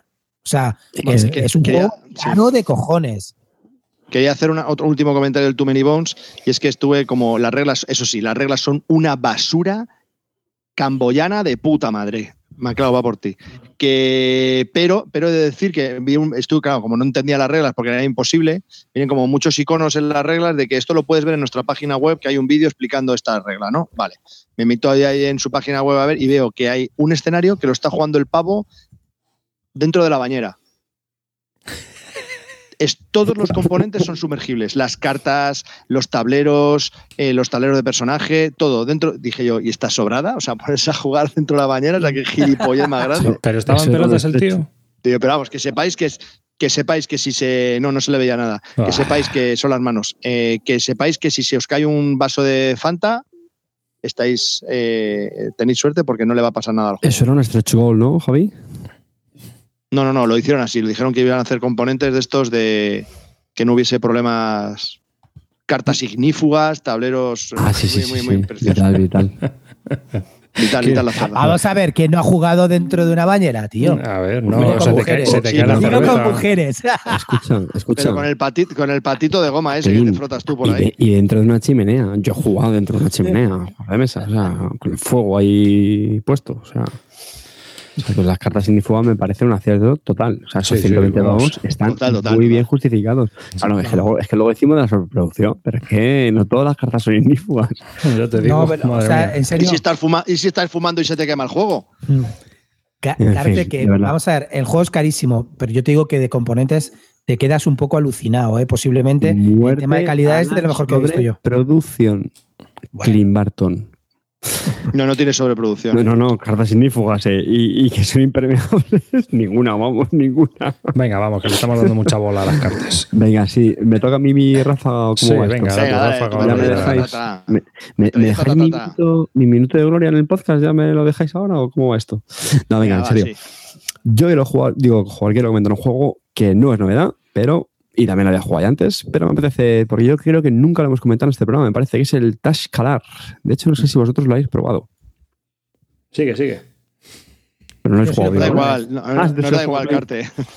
Ya, ya, ya lo sé, ya lo sé. Pues nada, esto es un juego que ya en mi, mi wishlist un montón de tiempo y, hombre, pues después de la super oferta que me hizo arriba hasta con las expansiones, pues ya no me, no me resistí y ya lo tengo en mi biblioteca. Es un juego que me gusta mucho y, siempre lo tuve en el punto de mira porque pensé que, encajaría muy bien para jugarlo con mi hermano. Ya sabes que quedo con él de vez en cuando. Y es un juego que se explica rapidísimo las reglas. Eh, está muy chulo. Yo creo que a dos es un número magnífico. Se puede jugar hasta cuatro, pero dos yo creo que funciona muy bien. Eh, y bueno, solamente ya muchos conozcáis, pero representa pues un poco una lucha de magos, una arena, que lo que hacen es invocar criaturas con unas fichitas que vas poniendo sobre, sobre el tablero y, nada, entonces la única pega que tiene es que puede tener un poquito de AP, porque es un juego que necesita de capacidad espacial para saber leer, o sea, saber encajar los patrones de las criaturas con las fichas que las ponen en el tablero y eso es su mayor pega, ¿vale? Que eso al principio cuesta un poco, a algunas personas de hecho pues se les puede dar muy mal, pero una si superas esa barrera, yo creo un juego muy, muy entretenido, las partidas no duran mucho y, y está muy bien, o sea, yo creo que es ideal para dos jugadores. Clint, ¿quieres comentar algo? A mí es que es un juego que se me da bastante mal. A mí el tema este de la, pues de la colocación espacial y luego también lo veo demasiado abstracto. Entonces a mí los abstractos así también me recordaba a veces un poco al Neurosima X no sé, no, es no es mi tipo de juego. Yo reconozco que es un juego que, es muy curioso y, que tiene muchos, muchos defensores. No digo que sea un mal juego, pero no, no es el tipo de juego que a mí me apasiona y, que, y que me apetezca jugar. Me lo propones y me da mucha pereza jugarlo.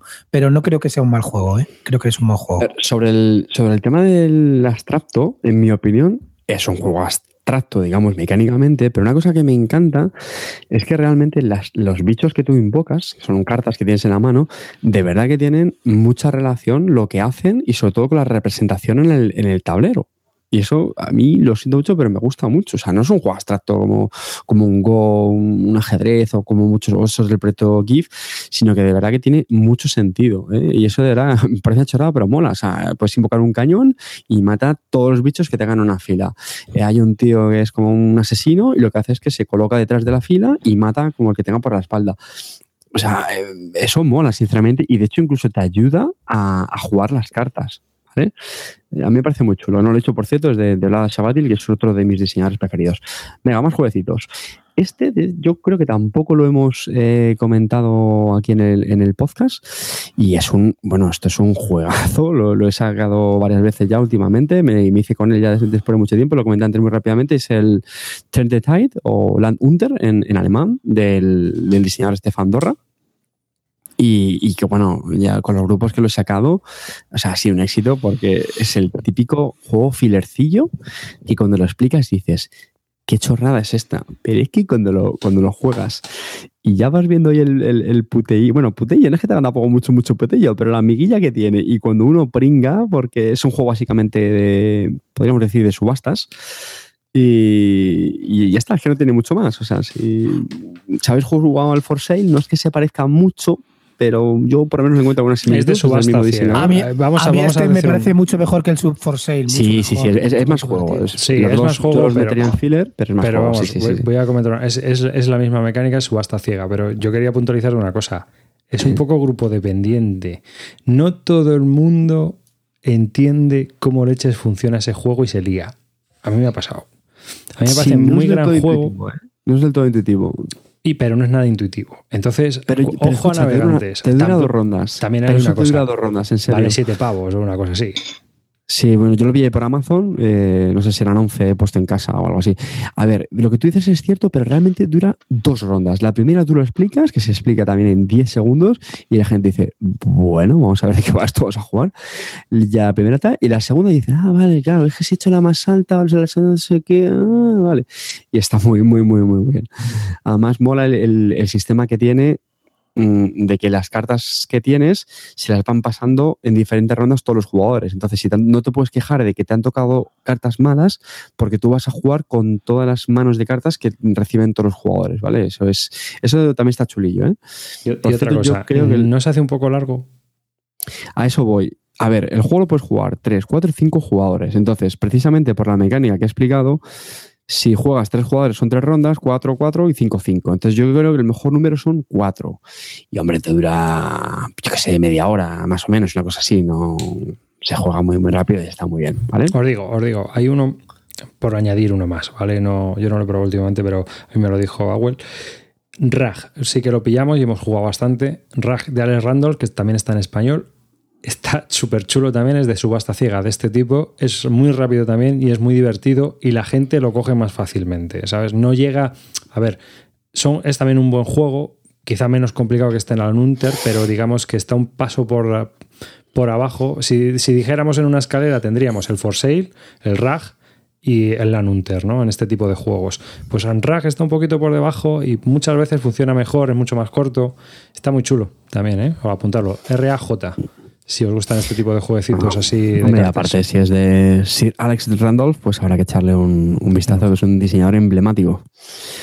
Eh, a mí es que los juegos de subasta me gustan mucho. Eh, yo lo siento mucho. No, no me canso de ellos y siempre lo digo. Y es porque creo que dan pie a que las partidas pueden ser muy diferentes, porque dependiendo con quién juegues, eso pues siempre le da rejugabilidad a los, a los juegos de subastas. Sí, pero bueno, que este tipo de, de, juegos de subasta ciega, pues depende mucho con quién los juegues. Eh, es un poco, te pasa como con el Cope, con el Lost Letter. Mm, son faroleos y bueno, vas ahí jugando un poco a, ver si engañas y te engañan, ¿no? y evitas que te engañen.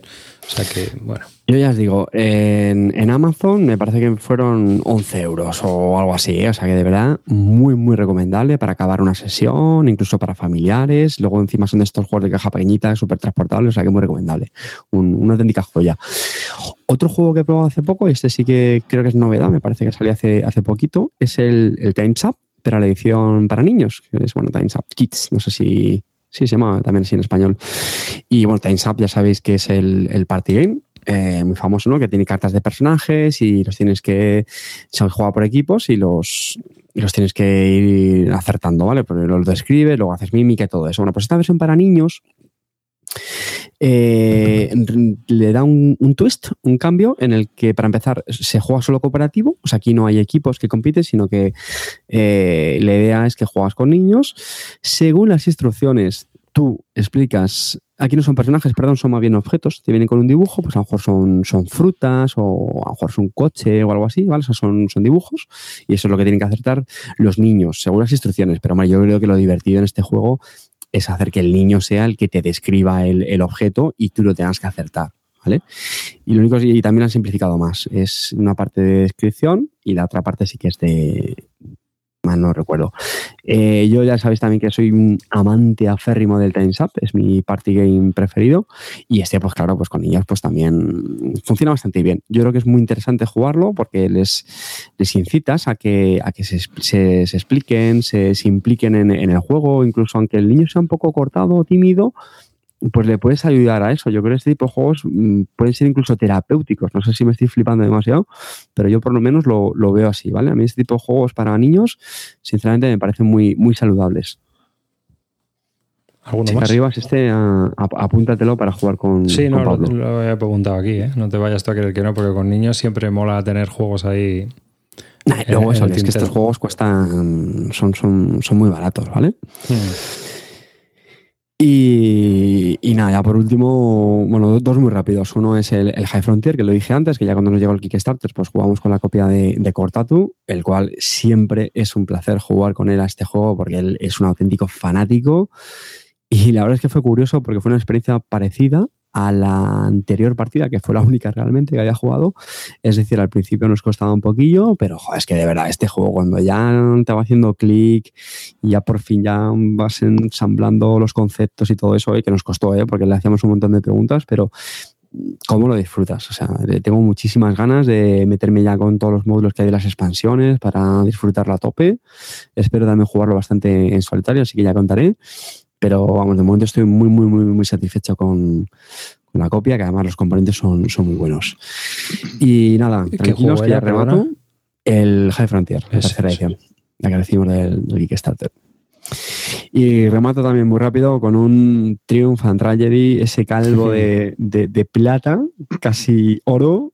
El otro día tuvimos una sesión aquí con el, con el jefe, con el señor Arribas y con Tavo. Y lo tengo ya puesto en un 9 y medio. No sé por qué no le he puesto un 10 todavía, porque lo quiero seguir exprimiendo más. Siete partidas, de verdad. y estamos pensando en las próximas estrategias. O sea, es que yo ya quiero jugarlo ya. O sea, estoy obsesionado con este juego. obsesionado. O sea, llevo semanas leyendo entradas en la Wikipedia sobre la Segunda Guerra Mundial, sobre el lanzamiento de Hitler, eh, lo que pasó antes, el final de la Primera Guerra Mundial. Mm, o sea, me encanta, me encanta que un juego me motive a, joder, a, adquirir conocimientos y culturillas sobre estos temas y, aprender más y, querer ver documentales más. Mira que habrá documentales sobre la guerra mundial y, siempre tenemos una idea, ¿no? Pero es que puedes profundizar tanto en un tema como este. O sea, me parece uno de los eventos más impresionantes del siglo XX, brutal, que explica muchas cosas del presente y es que jugarlo es, es una pasada, de verdad. Eh, fue la primera vez que lo jugué con los, los, soviéticos, había jugado mucho con el nazi y con Occidente también alguno, y con el soviético nunca. Y me lo pasé genial. O sea, también salió una partida súper diferente a las que había jugado, muy, muy rara. Prácticamente no hubo batallas navales. Eh, jugamos hasta el último turno casi y, como yo lo vi, la cosa estaba bastante, bastante peleada. No, no, fue esa partida aplastante mayoría de uno, o sea, estuvo muy discutida y de verdad, o sea, yo ya estoy deseando volver a jugarlo. Yo también. Suscribo tus palabras. A mí me parece un juegaco. Entonces, pues nada, es muy divertido, es muy tenso, siempre hay muchas opciones para ganar, aunque parezca que estás ahí. Y lo que pasa es que, bueno, pues, pues lo bueno es que puedes probar estrategias, cada partida es totalmente distinta porque salen cartas de diplomacia muy locas y tienes que cambiar. Nunca puedes jugar una partida igual, siempre tienes que estar haciendo cosas distintas. A veces atacas a unos, a veces atacas a otros. Así que, bueno, a mí me parece genial. Y por cierto, muy rápido, comentaste que van a sacar una expansión, ¿no? Sí, estaba trabajando Criven que en la, la, del Pacífico. Entonces, Japón, China, eh, ahí entran bastante. El americano entra como jugador en el Pacífico. Así que tiene, tiene. Parece interesante. Lo que no sé si el entreturno será muy largo y ya mortal de. Pero bueno, a ver qué tal. Este hombre trabaja muy bien. Si ves, o sea, lleva. Yo creo que se, cuando salió el juego al poco ya estaba trabajando la expansión y todavía no, no ha salido nada ni esto. O sea que lo mismo no es funcional o es que están afinándola, no sé. Así que ya, ya tendremos noticias en su momento cuando esté. Va a ser autobuy, vamos, clarísimo. Total. Así que nada. Bueno, pues si queréis, hago yo mi lista no sé dónde está Clint porque ha apagado hasta la cámara. No, estoy, estoy aquí, estoy ah. aquí, yo estoy aquí esperando. No, se te ve. ¿Quieres hablar tú de tu metralleta o, comento yo? No, bueno, solamente voy a hablar de uno o dos más. Yo fundamentalmente quiero hablar de, de del juego de Founding Fathers. No sé si lo conocéis, es el típico juego eh, que, que es de los directores, del, o sea, de los creadores del Twilight Struggle es un juego que, pues, pues que consiste fundamentalmente en elaborar la constitución y es un juego de mayorías. Es un juego ligerete, no sé si se puede conseguir ahora, lo conseguí hace poco en una oferta que quedaba y eh, Amarillo ha traducido las cartas y me ha hecho una traducción. Lo hemos jugado varias veces por Yucatán Mm, y a raíz de jugarlo por Yucatán me lo he comprado, porque me lo he pasado tan sumamente bien. Es un juego de mayoría, es muy simple, es muy ligerete, además el tema está muy bien implementado. Ya sabéis que el tema pues, de la independencia americana y el tema de la guerra civil y bueno, un poco la historia de América me gusta mucho y, y la verdad que lo compré con muchas ganas y joder, qué envidia que me da que pudiéramos, que pudiéramos nosotros aprovechar así nuestra historia, que es súper rica, y hacer una cosa tan temática como hicieron, por ejemplo, con la esclavitud o como han hecho con este juego, hiper mega temático, está muy bien pensado cada, cada pues no sé, cada personaje tiene su propia historia y hace una cosa muy curiosa y es un juego en realidad, es un juego de mayorías y que se basa fundamentalmente en, los efectos que hacen las cartas, ¿no? Tú puedes meter mayorías del método tradicional ir metiendo una a una o hacer los efectos tochos que dicen las cartas. Las cartas son solamente 55 y, y rulan bastante, es un mazo único para todos que vamos cogiendo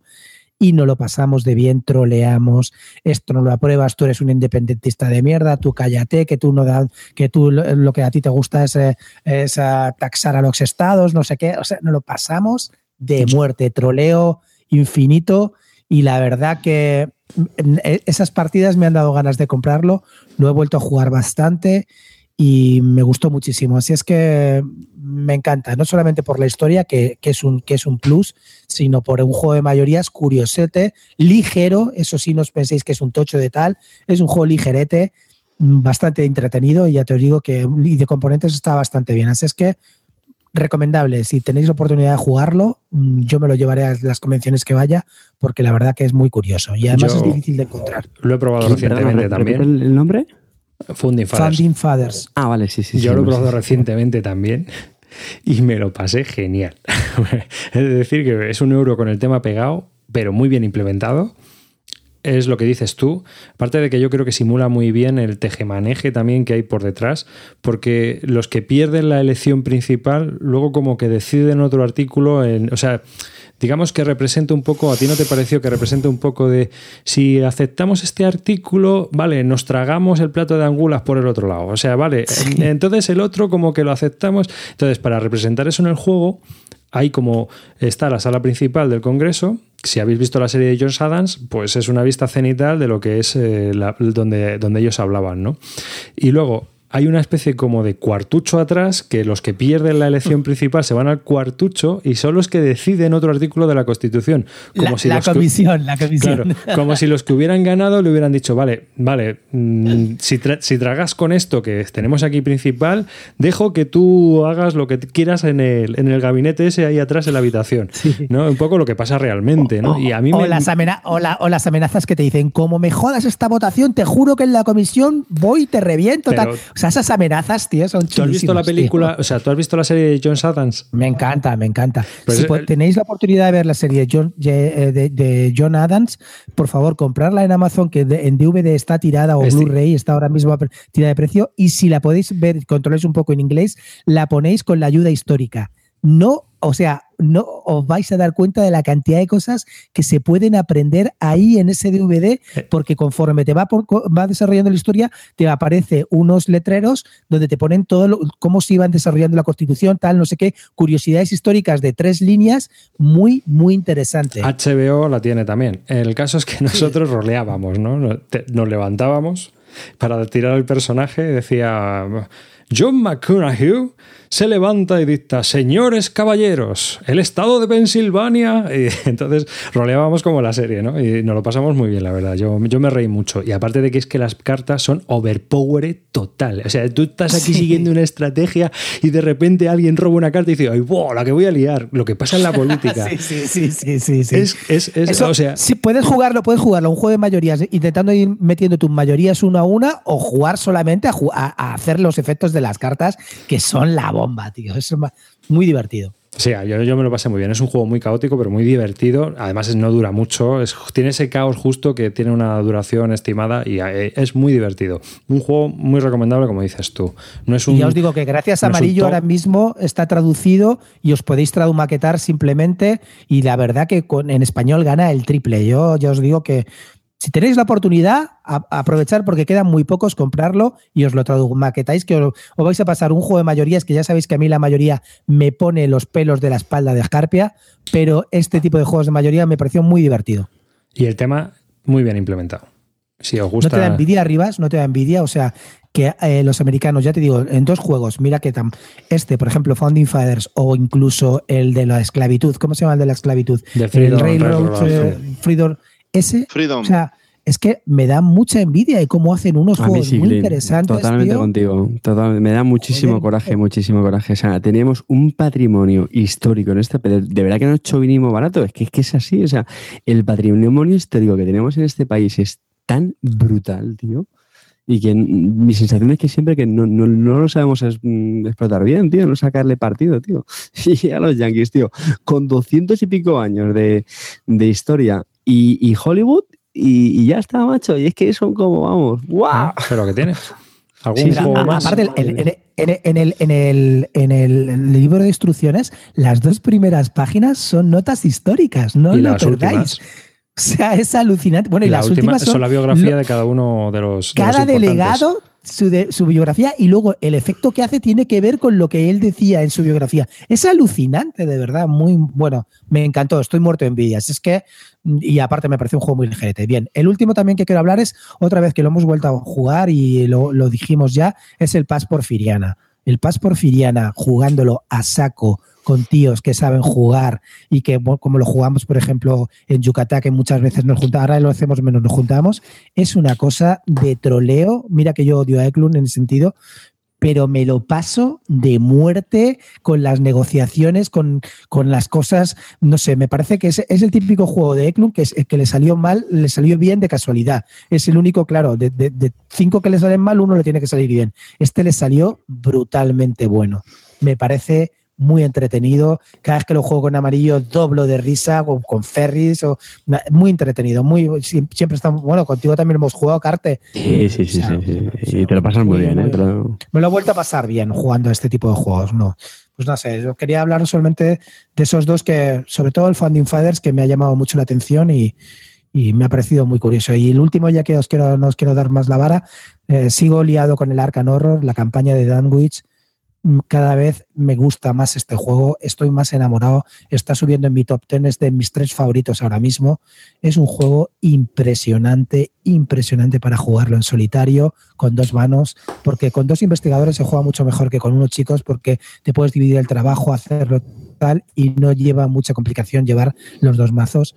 En serio, muy alguien toda la gente se lo compró. Ayer se lo jugué con Manhollow y directamente se ha comprado todo lo que ha salido de. Bueno, se lo ha comprado lo que ha podido. Microcorte. Pero no está disponible. Pero así es que Arcan Horror, chicos, si podéis, mm, probarlo porque es muy, muy bueno. Hmm. Ya.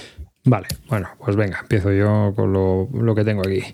Eh, 13 días, la crisis de los misiles cubanos. Hemos echado varias partidas, eh, no me gustó, no me terminó de llenar. Me parece un pan sin sal, mm, muy abstracto, poca cosa. Hay un par de mecánicas que no me gustaron nada, como que es que vale, que sí que tienes una house rule que la puedes arreglar, que es que tú eliges eh, primero la agenda, el objetivo para ese turno y luego robas las cartas. Entonces te puedes robar unas cartas que no tienen nada que ver con el objetivo que has elegido. Bien, estupendo. O sea, te puede pasar un par de veces en la partida y te quedas descolgado ese turno. Y dos, luego eh, está la, hay una gráfica de Deathcon y dependiendo de cómo quede esa gráfica puedes perder o ganar. A mí me pareció lioso, eso es una parte liosa y absurda que no entiendo muy bien la Deathcon de comunicación, ni la Deathcon política, ni la Deathcon militar. Solo hay una Deathcon, que es la militar.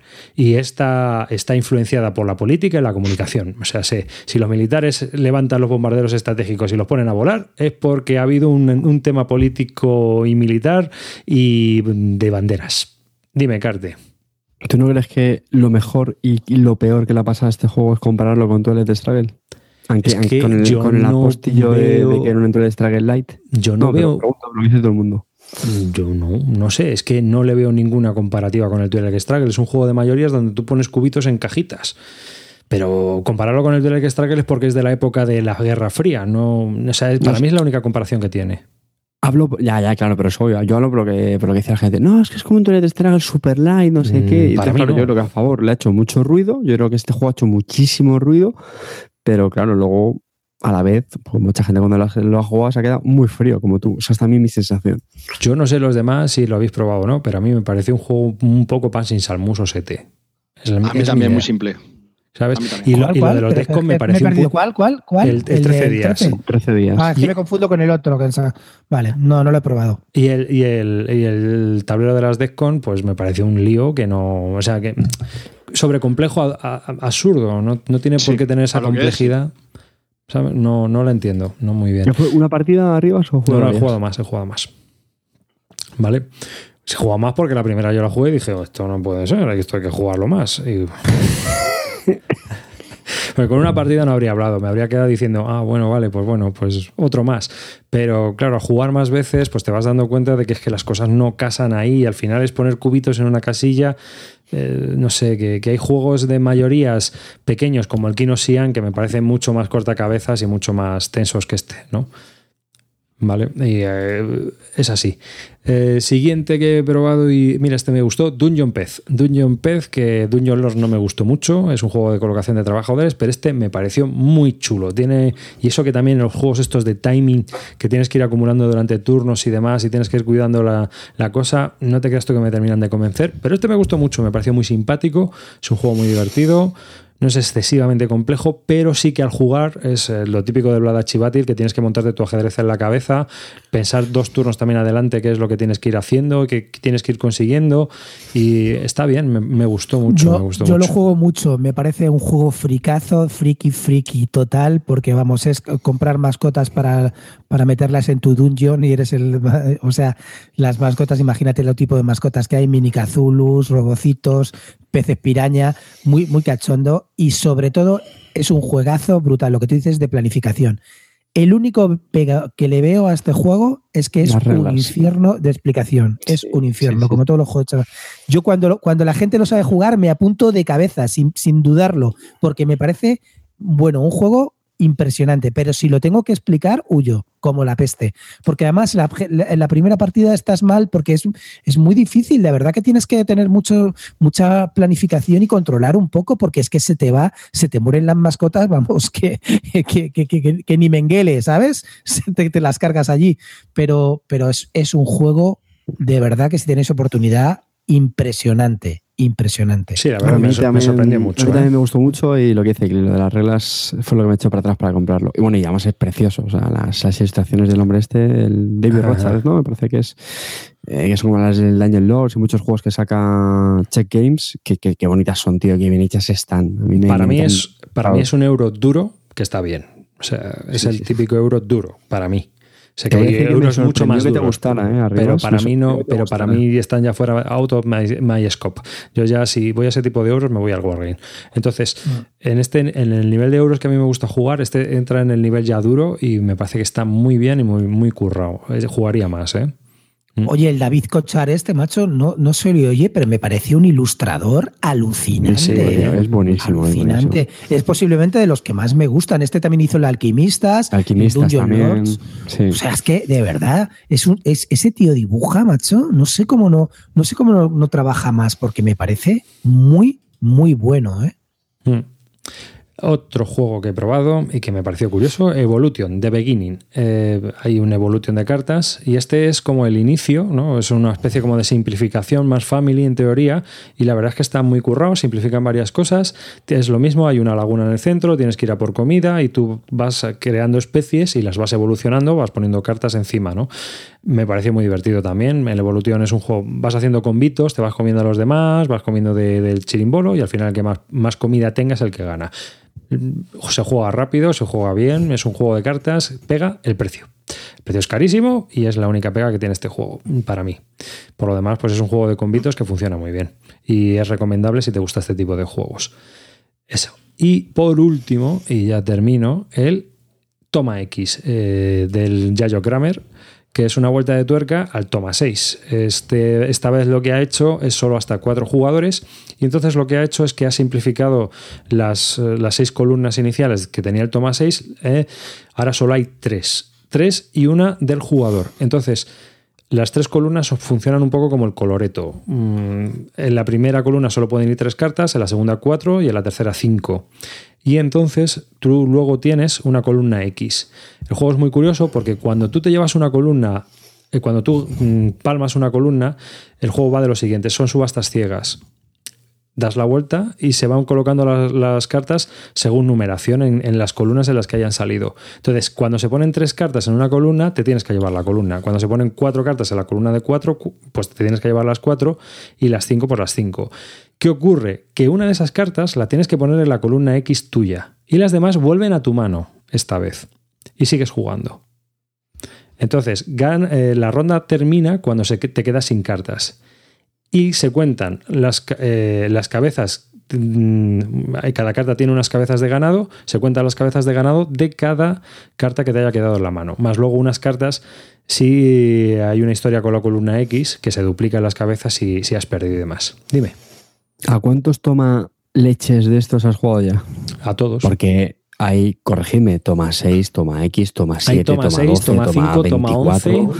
Toma beluga de una puta vez. y toma Y bueno, toma a mí, uno. A mí me parecen muy buenos juegos para jugar con jugadores ocasionales. Sí, sí, pero mi, mi, mi, pregunta es: si habéis probado varios de estos, que en mi caso, bueno, sí, yo también he probado varios, ¿con cuál os quedáis? Este está muy chulo, pero yo, hombre, el Toma 6 mola cuando somos mucha gente, porque es un juego que no tiene entreturno para jugar 8 personas o 10 personas. Entonces, pueden jugar 10 personas a un juego de cartas en una fiesta eh, a la vez, pues tío, eso no tiene, no, tiene, no tiene pago, ¿sabes? O sea, para mí es un party. Este es de 2 a 4 jugadores y es más táctico. Entonces, pues, ah, pues vale, es diferente. de 2 a 4. Vale, vale. Este, no, entonces, claro, es otra historia. Es, otro, es otro juego distinto. Pero a mí me gustó, está muy bien y es recomendable. Es otro de esos jueguecitos tipo la Nunter, de este, de este estilo. Mm. Vale 10 euros y. ¿eh? De hecho, yo venía pensando, tío, que a mí el, el Lanunter en parte se me parece un poco, tío, al, ¿no? Porque tiene un poco eso de ir a ciegas, y llevarte la sorpresa. Claro. Y esta es mi metralleta. Así que nada, si no tenéis más preguntas, yo creo que aquí ya dejamos el podcast, que ya se nos va alargando mucho. Es tarde. Así que, pues nada, hasta aquí este podcast. Nos vamos a, despedir. El calvo lleva una hora sin hablar, desde que empezó a hablar alguien. Estaba ya triste, acá cenó y todo mientras estábamos hablando. Así que que se despida el primer hombre, que siempre se despide el último. Venga, despídete. Calvo. Ah, pues joder, pues agradezco estas palabras. Que bueno, chicos, que nada, que un placer volver con vosotros, que siempre da gusto hablar los domingos por la noche. Pasa que hoy estoy fundido.